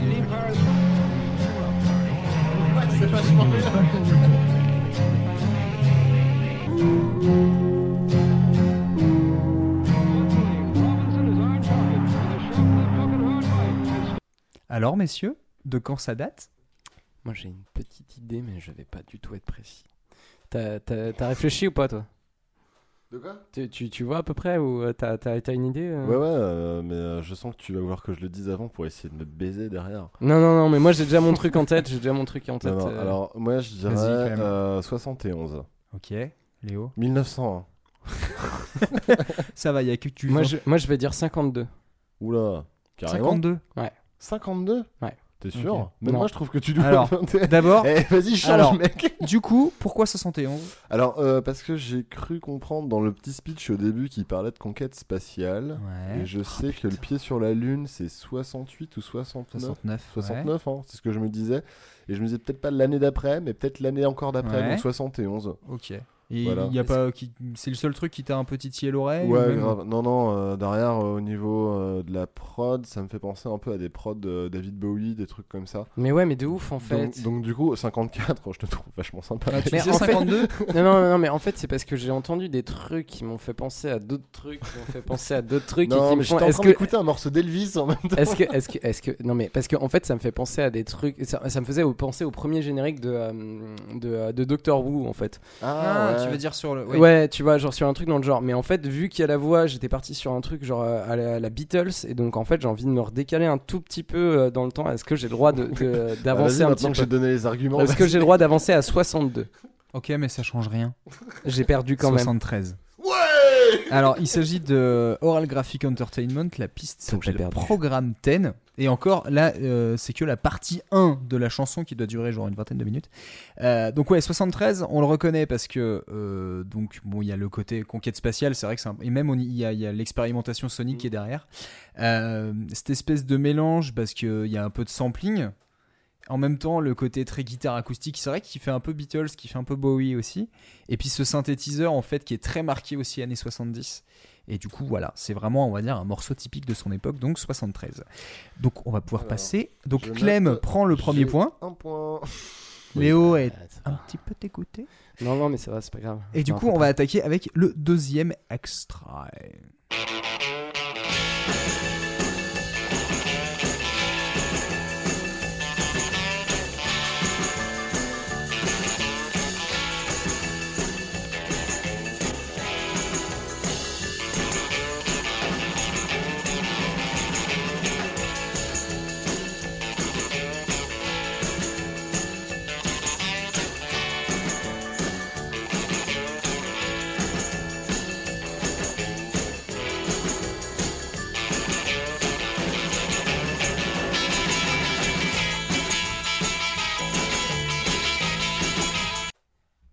C'est à moi de commencer là, du coup. Ah ouais, c'est à toi de commencer. T'as- déjà, t'as déjà réfléchi parce qu'il faut que je réfléchisse un peu. Eh, vous, avez, vous avez tous le temps de la chanson. Non, non, pour non, non, mais je, je commence. euh, je suis très très mauvais, mais ça, je, je vais repartir dans mes années 50-60 là. Ok. Je vais Euh, dire 58. Je vais dire dirais 58. 38 après Jésus-Christ. Je vais dire 58. 58, C'est ok. peut-être un peu tard. Euh, non, non, c'est pour moi t'es trop tôt parce que moi j'allais dire euh, 60. Pour moi c'est du 60.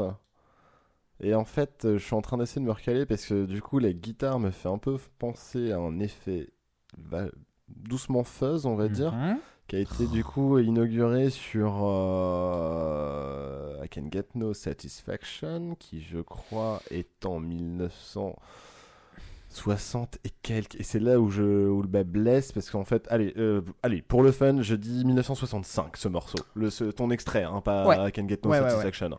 Alors, 65. Donc c'était Link Ray qui est un des, euh, un des pionniers d'un style un peu rock'n'roll, un peu plus brutal. J'ai failli en parler tout à l'heure dans la chronique. Et ça date de 59. Et du coup, donc il y a le côté très rock'n'roll, un peu rockabilly, euh, vraiment années 50. Et du coup, l'effet fuzz, c'est vrai, c'est vraiment. Et du coup, ça a été vraiment un des tout premiers morceaux, en tout cas, on va dire euh, populaire, à utiliser cet effet fuzz sur du rock'n'roll. Et comme en quoi, ma 59. méconnaissance de la musique me permet d'emporter ce point. Et du coup, euh, enfin, t'as le point ou pas? C'est celui qui est le plus proche ou Ouais, avoir ouais, les ouais, 3 ouais. ans quand même? Bah, non, mais j'ai les il 3 a- ans, moi j'ai dit dit 3 ans, non, mais 58. je sais Il a dit 58, donc C'est 59, Je suis genre. pas, moi, on me demande de parler pas calculer. soyez amis. C'est depuis. Hey bien, j'aime mieux ça. Troisième extrait? Bah, On est parti. Rhymes faster than a speeding bullet. Has more rhymes than a train has tracks. Able to reach sucker MCs in a single rhyme. Look at the jam on the mic. It's a bird. It's a plane! No, I'm su, su, super rhyme.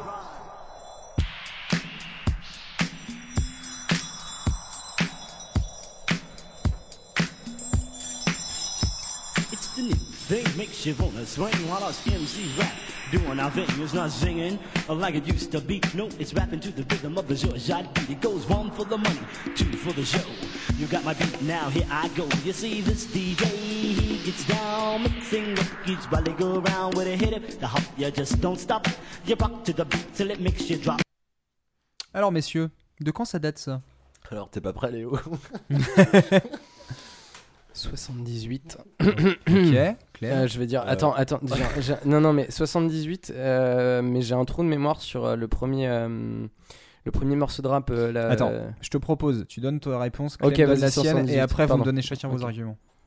Ok, vas-y, année 78. 78. Euh, 83. Ok. Argument Du coup, si c'est 80, on a tous les deux gagné, quoi. C'est bien. Ouais. Euh, non, mais enfin, je, en fait, j'ai un trou de mémoire sur le premier, euh, le premier son de, de rap là, euh, Sugar Hill Gang. euh, non, c'est pas Quoi, Sugar- tu penses à Rapper's Delight Rapper's ou, Delight, pardon. ouais. Rapper's Delight, c'est quoi? C'est 77, on est d'accord? Euh, 78. C'est 78 Possible, ouais. Du coup, euh, bah, je reste sur mon 78, En fait- mais je pensais à un- une année après, en fait, un truc très. Très mais en tout cas, dans, dans cet ordre. euh, Dans Ouais, cet ouais, ordre non, c'est dans ces- près, ouais. dans ces Parce que vraiment, début du rap. euh, Ouais, parce que je sens la parodie en fait directement. Genre, je commence à pomper le truc avant même que c'est soit sorti du ghetto et que je fasse du plagiat direct. Ça se sent. Clem? Alors moi c'est surtout au niveau de la prod parce qu'au niveau de l'enregistrement de la voix ça me fait penser un peu à du Madness ou euh, du Joe Strummer. C'est vrai. Enfin j'ai trouvé qu'il y avait un petit truc Joe Strummer dans la voix. Et euh, mais surtout en fait c'est c'est vraiment euh, l'enregistrement de la voix qui me fait penser à du Madness et donc du coup j'ai essayé de situer ça à peu près à du Madness. Ok. Alors, ben- du coup, la réponse c'était 1980. Et ben, Oh on a, on a tous les deux raison. Je pourrais être méchant et dire il y en a un qui est plus proche de l'autre, mais j'ai pas envie de jouer à ça. Euh, alors, il s'agissait de Jimmy Spicer et le morceau s'appelle Adventures of Super Rhyme. Vas-y je te mets le point Léo. Je On est, on est d'accord que c'est de la, gros, de la grosse parodie. Alors du moi ça me fait penser à The Breaks, tu vois. Oui, ah oui, bah, c'est- c'est c'est- vraiment pour moi. Enfin, ils ont vraiment, re- il a vraiment repompé le, le truc derrière. Je l'ai pris parce qu'en fait c'est considéré comme le premier single de horrorcore, c'est-à-dire vraiment Quoi? le, bah, le horrorcore, c'est-à-dire le, vraiment le sujet de l'horreur. dans- Ah ouais Dans le hip-hop. Euh, 1980, donc du coup ce serait le premier et en fait euh, dans l'histoire. euh, le fameux Jimmy Spicer raconte sa rencontre avec Dracula. Ah. Voilà. Et ben écoute, on est parti sur le Bon, troisième extrait. Sur le quatrième extrait.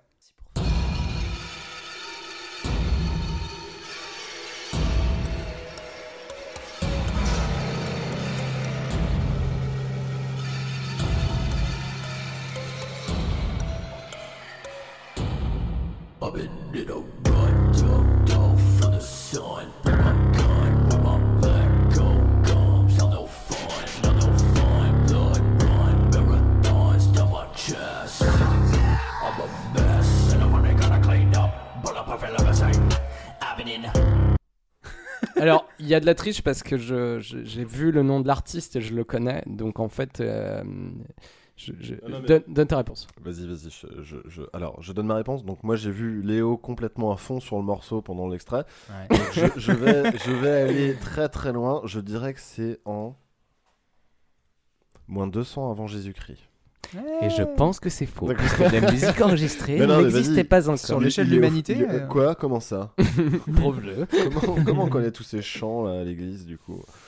Non, allez, vas-y, pour donner une année, je vais dire. euh, mais euh, du coup, euh, là, je. te- te- te- te- On est moins sur ton domaine. hein. Ouais, on est carrément moins sur mon domaine. Euh, je dirais 2000. euh, Ça se trouve, euh, je te.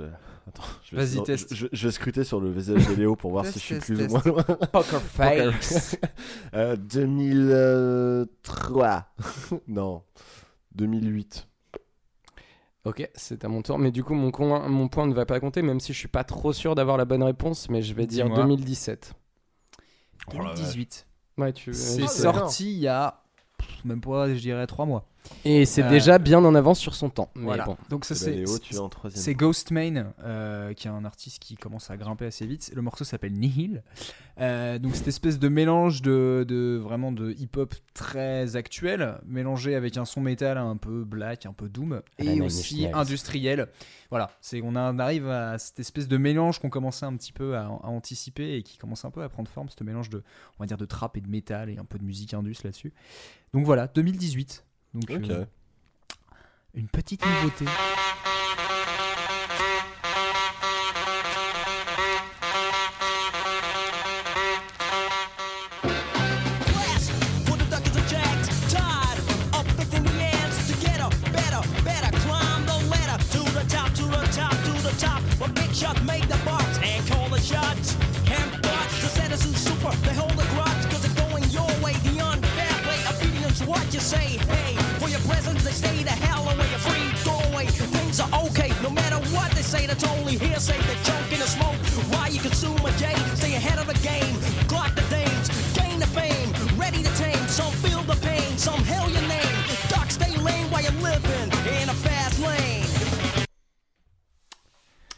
Alors, Léo Après toi. pas facile celle-là. Non, c'est pas facile. Je vais dire euh, 89. Ouais. Attends, attends, attends, attends, attends, attends, attends, attends, 89, j'ai entendu un derrière, donc j'ai envie Non de mais m'arrêter. c'est pas voulu dire ce que. je Non, mais laisse- ca- c'est j'inspire. 80. Moi, je dis 89. Eh, Je reste sur 89, Ok. genre un truc à la Ah non, public. tu vois, je suis pas hyper loin parce que moi j'allais dire 93. Ouais, Ok. mais tu vois, genre on est dans ce D'accord. genre de truc. On est sur un truc à la Public Ouais, on- à la. cou- un Pourquoi truc dans le genre. 89 Je sais pas parce que du coup j'ai envie de me dire que ce que t'as mis c'est des trucs un peu avant-gardistes ou alors qu'on n'est pas leur place à leur endroit et que du coup c'est trop c'est un son qui sonne trop vieux pour être un truc actuel et que du coup je me dis c'est peut-être un petit peu en avance donc 89 D'accord. tu vois À sur quoi ça te fait penser en fait? À du Public Enemy ou des trucs euh, Ok. D'accord. Ok. Clem 93 tu disais? Euh, moi je disais 93 euh, parce que ça me fait penser euh, du coup à du Beastie Boys euh, sur Ah ouais, certains putain. trucs. Alors après c'est pas la période mais au niveau de l'enregistrement, enfin au niveau de la prod, la basse me fait penser à du Rage Against the Machine. Mhm. Et Ah. du coup bah, je situe ça un peu dans le grunge, tout ça.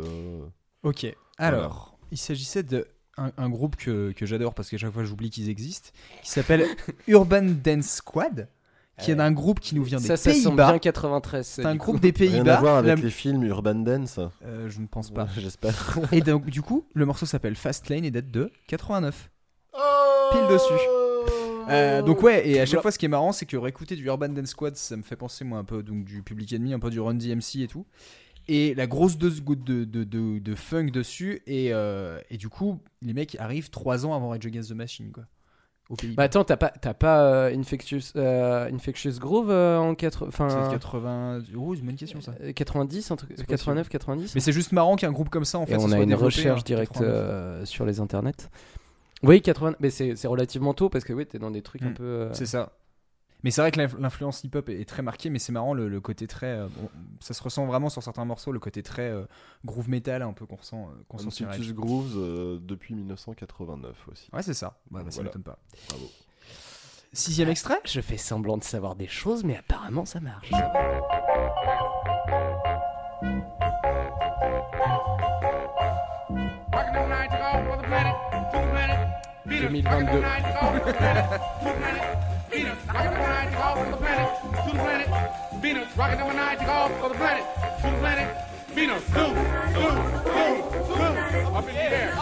Second degré. Exactement ce que j'allais.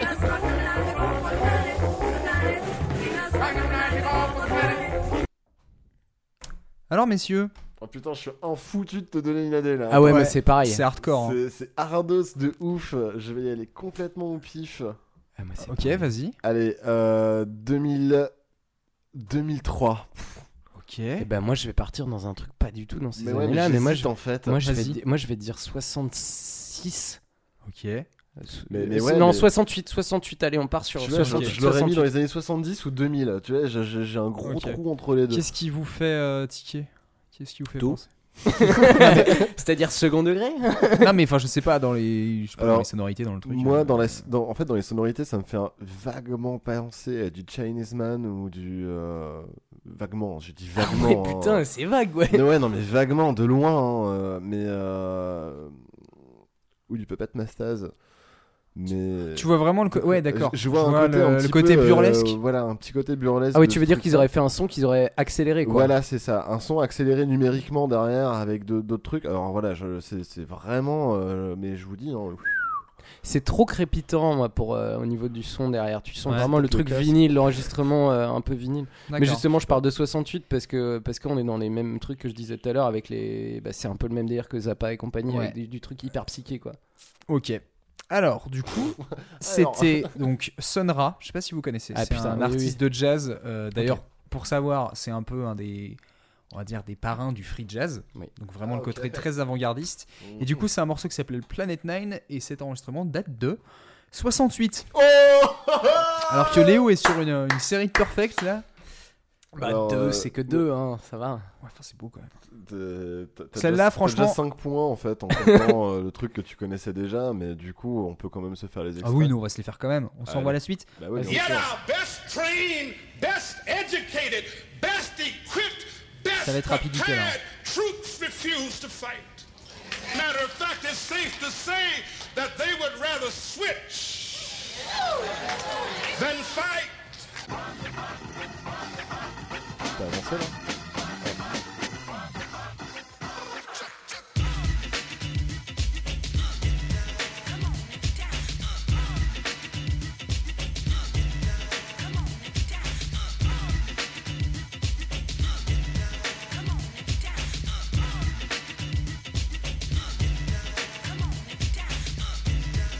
qu'il y a du rap dessus. Alors, messieurs, du coup, c'était quoi ça? Alors, Léo? Bah moi je vais dire 89 parce qu'il a dit 89, alors euh, voilà. D'accord. Mais c'est peut-être un piège. Donc, tu parles un peu anglais? Bah j'ai compris ça, après je, je- je- ça fait longtemps donc j'ai un peu oublié, tu vois. Ok. C'est- C'est c'est peut-être un piège, tu sais, dans Stupéflip, il parle tout le temps de 1978 euh, et... on sait Oui pas. mais bah alors du coup tu dis moi je dis moi je dis 89. Ça marche Ok. mieux. Clem, Tu dis 89 Moi je dis 89. Je reste là-dessus et j'explique pourquoi Eh, après. Vas-y, de toute façon, t'as déjà gagné, donc je peux dire n'importe quoi au pire. Ouais. Euh, donc du coup, mais je vais dire euh, 96. Et- 96. Moi je peux revenir sur mon choix et je vais dire 84 parce que euh, j'ai déjà gagné et je peux dire ok. Non mais c'est C'est vrai aussi Non, c'est vrai, c'est vrai. Non, non, mais tu vois, il y a un truc, euh, genre, je me dis, le son, il- en tout cas, il est bien, bien 80s, bien rap 80s, donc je me dis, tu vois, les mecs, qui sont tellement en avance qu'ils disent euh, Non. Ils disent l'année d'après. 90, 81, tu vois. Alors, Et du coup, c'est complètement. donc, bon, Vas-y, je veux savoir s'il y a un piège ou pas. donc vous avez bien reconnu Fight the Power de Public Enemy. Oui. Euh, et donc, il dit Donc, c'est complètement con ce 1989. que dit, moi. Et du coup, moi j'ai vérifié en me disant putain, mais alors du coup, est-ce que c'est sorti cette année-là? Et du coup, c'est pour ça que j'ai bien fait gaffe au truc du l'année d'enregistrement du truc. Et c'est 84. Et non, en fait, non, c'est 89. et que la chanson est sortie en 89. Bah oui, il dit 89, donc c'est en 89. Oh. Putain, je vous ai fait un double piège, ça a marché. Oh. Pour euh, arrêter de râler euh, et finir en beauté, on va finir avec le dernier morceau.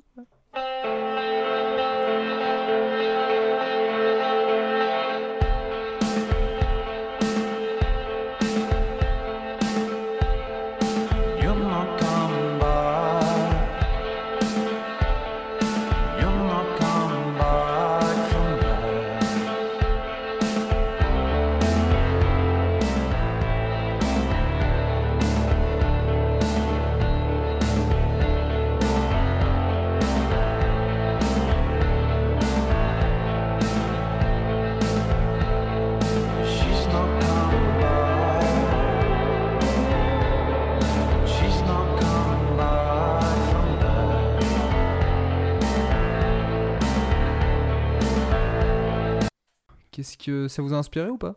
Ouais, c'est hyper bien, j'aime beaucoup cette petite basse avec cette petite mélodie Hmm de guitare. Moi aussi, j'aime bien. Euh, par, Par- contre, j'ai pas reconnu, je sais pas qui c'est. Moi non plus, mais Je, j'ai connais pas le idée. groupe, enfin je l'ai découvert là pour l'occasion. hein, je Cool. pas. Euh... Léo, une idée, un truc euh, Moi, je vais dire 2007, un truc genre. euh, moi j'allais dire 2011. C'est ouais. ouais, tu vois, on est dans les. ouais, pas facile en fait de déterminer parce que le style peut faire très euh, 90, 2000, 2010. en fait. ça peut être n'importe quand. C'est plus. Si je peux me permettre, je trouve que la basse est quand même plus vomissante qu'un Voilà. truc des années 90. Voilà. Ça fait plus 2000 quand même. Souvent, c'est plus les choix instrumentaux et je pense le, enfin le, Le mixage, le la manière mixage de. et tous les arrangements du truc qui font que c'est pas. Donc du coup, euh, alors t'as dit 2007 et toi tu as dit 2011. 2011. 2011. Et ben c'était 2014. Ouais, c'est moi qui ai le point Euh, Ouais J'en ai deux C'est un groupe qui s'appelle The Twilight Sad. Euh, la chanson s'appelle There's a Girl in the Corner. Voilà. Donc 2014. C'est vrai que c'était pas facile de déterminer parce que moi, quand j'ai écouté le morceau, je me suis dit ça pouvait être, euh, ouais, j'aurais dit 2009 ou un truc comme ça. Et en fait, c'est. Mais je suis d'accord que le, le- Comment dire Là, on va dire la qualité d'enregistrement et notamment au niveau de la basse fait un son assez moderne en fait. Le... Bah, en fait, tu sais pas si c'est un truc qui a été enregistré la semaine dernière ou un truc qui a été enregistré dans les 15 ans parce que ça fait C'est ça. 15 ans que du coup le rock tape dans des trucs un peu dans. Enfin, le rock pop. euh, Ça fait penser à des trucs, tu vois, genre ça aurait pu être euh, du Radiohead, tu vois, genre près. Enfin. euh, Alors c'est marrant que tu dis ça parce que la ligne de basse ressemble énormément à un morceau de Radiohead. je crois que c'est sur All I Need, c'est l'album In Rainbows qui daté de 2007-2008 où il y a la ligne de basse qui est très similaire. C'est assez marrant. Donc voilà. Comme quoi, je connais très mal Radiohead puisque je... c'était complètement pif. Euh, ouais, mais où t'as dit un truc vrai. Tu vois. Et des fois tu tombes au pif, t'as raison. Regarde Frank Zappa, t'as trouvé tout à l'heure. Euh, Alors que j'ai écouté, j'ai écouté une chanson de Frank Zappa, quoi. apparemment. Le mec, euh, il gagne le jeu, il se démolit donc je suis Léo remporte donc euh, cette première manche de la QV. Eh bah bravo Léo. Du coup, il aura le choix de. euh, Ah, putain, tant de responsabilité. Non, en fait, Ouais, du non, coup, je suis plutôt content de pas l'avoir de pas l'avoir gagné, tu vois. Non, mais on verra ce que, non, on verra ce que t'as gagné. Je sais pas encore. Peut-être que t'auras la dernière bière en finale. hein. Ah putain, C'est plus bien. de ma vie. Ou c'est toi ça. qui organise le jeu la prochaine fois? Ouais, ça peut être ça aussi. On va voir, on va décider après. cadeau, ça. On va jouer aussi. euh, C'est ça, ouais, j'aimerais bien jouer moi aussi. Ok, vas-y, j'organise, j'organise le jeu, ok. Mm, Très mm, bien. mm. Euh, bah bref, tout ça pour dire que du coup, on vient de finir euh, tout ce qu'on avait à dire, je crois. Euh, On je parler pendant des on heures pourrait parler. D'ailleurs, on parle à peu près depuis des heures. Ouais. Euh, mais on va pouvoir maintenant se quitter. Euh, messieurs, avant, est-ce que vous avez quelques petits, je sais pas, euh, petits re- remerciements, petites références, petits conseils à nous donner et à donner à nos chers auditeurs? Et bah vas-y Clément. Alors, moi j'ai juste quelques petites recos. Euh, du coup, euh, je vous conseille d'écouter l'album Albuminable d'Happy Funerals. C'est le groupe qui chante Autotune euh, au début de ma chronique. Euh, c'est un groupe de rap assez sympa, euh, avec un peu rap parodique. C'est assez cool. Et dans le même délire, Cadavreski, l'album Sensible. Il y a un morceau qui s'appelle Écraser les mamies avec de l'autotune, tout ça. Donc, c'est assez fandard. Et sinon, la reco, c'est les deux titres euh, que les raconteurs viennent de sortir euh, Sunday Drivers et Now, the- Now Ah ouais. That I Donc du Not tout neuf, tout neuf. Voilà, ça c'est du tout neuf. Les autres, c'est un peu moins neuf, mais euh, voilà, c'est assez cool. Ok, très bien. Léo, un petit truc à dire? Bah moi, moi j'ai envie de dire allez écouter euh, peut-être pas tout l'album parce qu'il est un peu con, il est un peu long, mais je parlais de, de tout à l'heure de, de nos amis de TTC euh, qui ont fait le premier morceau de rap en français qui est quand même assez impressionnant.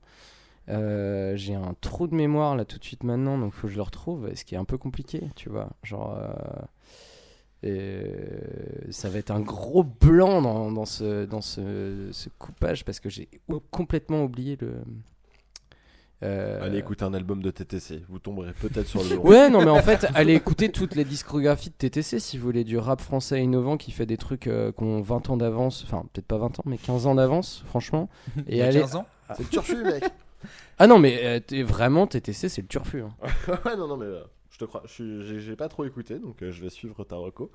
mais bien. voilà, l- non, voilà, j'ai retrouvé le nom, l'armée des 12, de, euh, l'armée des, c'est le nom de l'album et c'est Helium Liquide, le nom de la chanson qui vous D'accord. ravira vos, vos esgourdes. Ok, Bah. très bien. Euh, bah écoutez de mon côté euh, en petit conseil bah pff, pas facile parce qu'en plus là moi-même j'ai découvert pas mal de trucs en vous faisant euh, découvrir les différents sons Euh, c'est vrai que pour le coup euh, Ghostman je reste toujours sur le cul de ce truc qui vient de sortir parce que c'est ça va pas plaire à- forcément à tout le monde mais en tout cas c'est je trouve ça vraiment très original. Euh, après c'est vrai que sur les derniers sons que je voulais écouter euh, j'avoue que la chronique que j'ai fait je pensais pas forcément parler beaucoup de Blue Cheer mais c'est vrai que ce premier album est assez intéressant. Et je trouve ça assez cool de retrouver un peu des pépites dans, de- dans un peu du stoner et tout. C'est euh, c'est super intéressant. Et au passage, je voulais quand même faire un petit remerciement euh, sur une chaîne, pour une chaîne YouTube que je suis depuis pas mal de temps qui s'appelle Polyphonique, où un mec euh, traite un peu de différentes questions. Il fait de l'analyse musicale, ça dure environ 10 minutes. Et il s'avère par hasard que le mec a fait une chronique sur le métal il y a quelques semaines. Et, et c'est vrai que moi j'étais en plein travail sur la mienne et du coup ça m'a inspiré quelques idées. et ouais, très intéressant, plutôt bien foutu. Donc si vous avez l'occasion, c'est en anglais, mais je vous conseille quand même d'acheter un coup d'œil. Sur ce, messieurs, euh, je pense qu'on va pouvoir se quitter gentiment. Euh, Qu'est-ce que je voulais dire d'abord Bah écoutez, euh, déjà tous les sons qui ont été proposés dans cette émission, on a fait une petite playlist sur YouTube euh, que vous pouvez retrouver. Euh, autrement, vous faire une liste de liens avec tous les sons que vous pouvez retrouver. Et puis quelques petites recommandations, quelques liens vers différentes choses que vous pouvez lire, écouter, voir. Les Voilà. gens vont être contents de réentendre euh, Queen euh, Bohemian Rhapsody avec de l'autotune, tu vois, par Ah exemple. bah, version Ouais. 10 heures. Ouais, ou une super 10 chanson sur la méningite. Quoi, par exemple? Où est-ce qu'on peut nous trouver? Oh, moi je sais. Alors vas-y, dis-moi. Sur. Facebook. Ouais. Sur Facebook, sur Twitter, sur, Sur le euh, site internet sur le Tartine site Ta Culture. Tartine- Ouais, tartinetaculture.wordpress.com et vous avez aussi le Tartine Ta Culture, euh, le podcast.fr. Euh, nous sommes disponibles sur PodCloud, sur Player FM, sur iTunes. euh, Et on met plein d'étoiles. Et on ouais, mettez plein d'étoiles, dites que c'est génial, demandez à la Sécu de vous rembourser c'est tout ce que vous voulez. je- Euh, donc voilà, euh, je crois pas oublier quelque chose. Ah si, on a un Instagram maintenant, donc vous aurez peut-être quelques petits visuels un peu rigolos. Vous en avez déjà eu peut-être si vous suivez la page. Euh, donc voilà, et puis bah nous, je pense qu'on va se retrouver assez tôt, euh, peut-être le mois prochain, avec une nouvelle émission, une nouvelle thématique. J'espère qu'en tout cas que ça vous a bien amusé.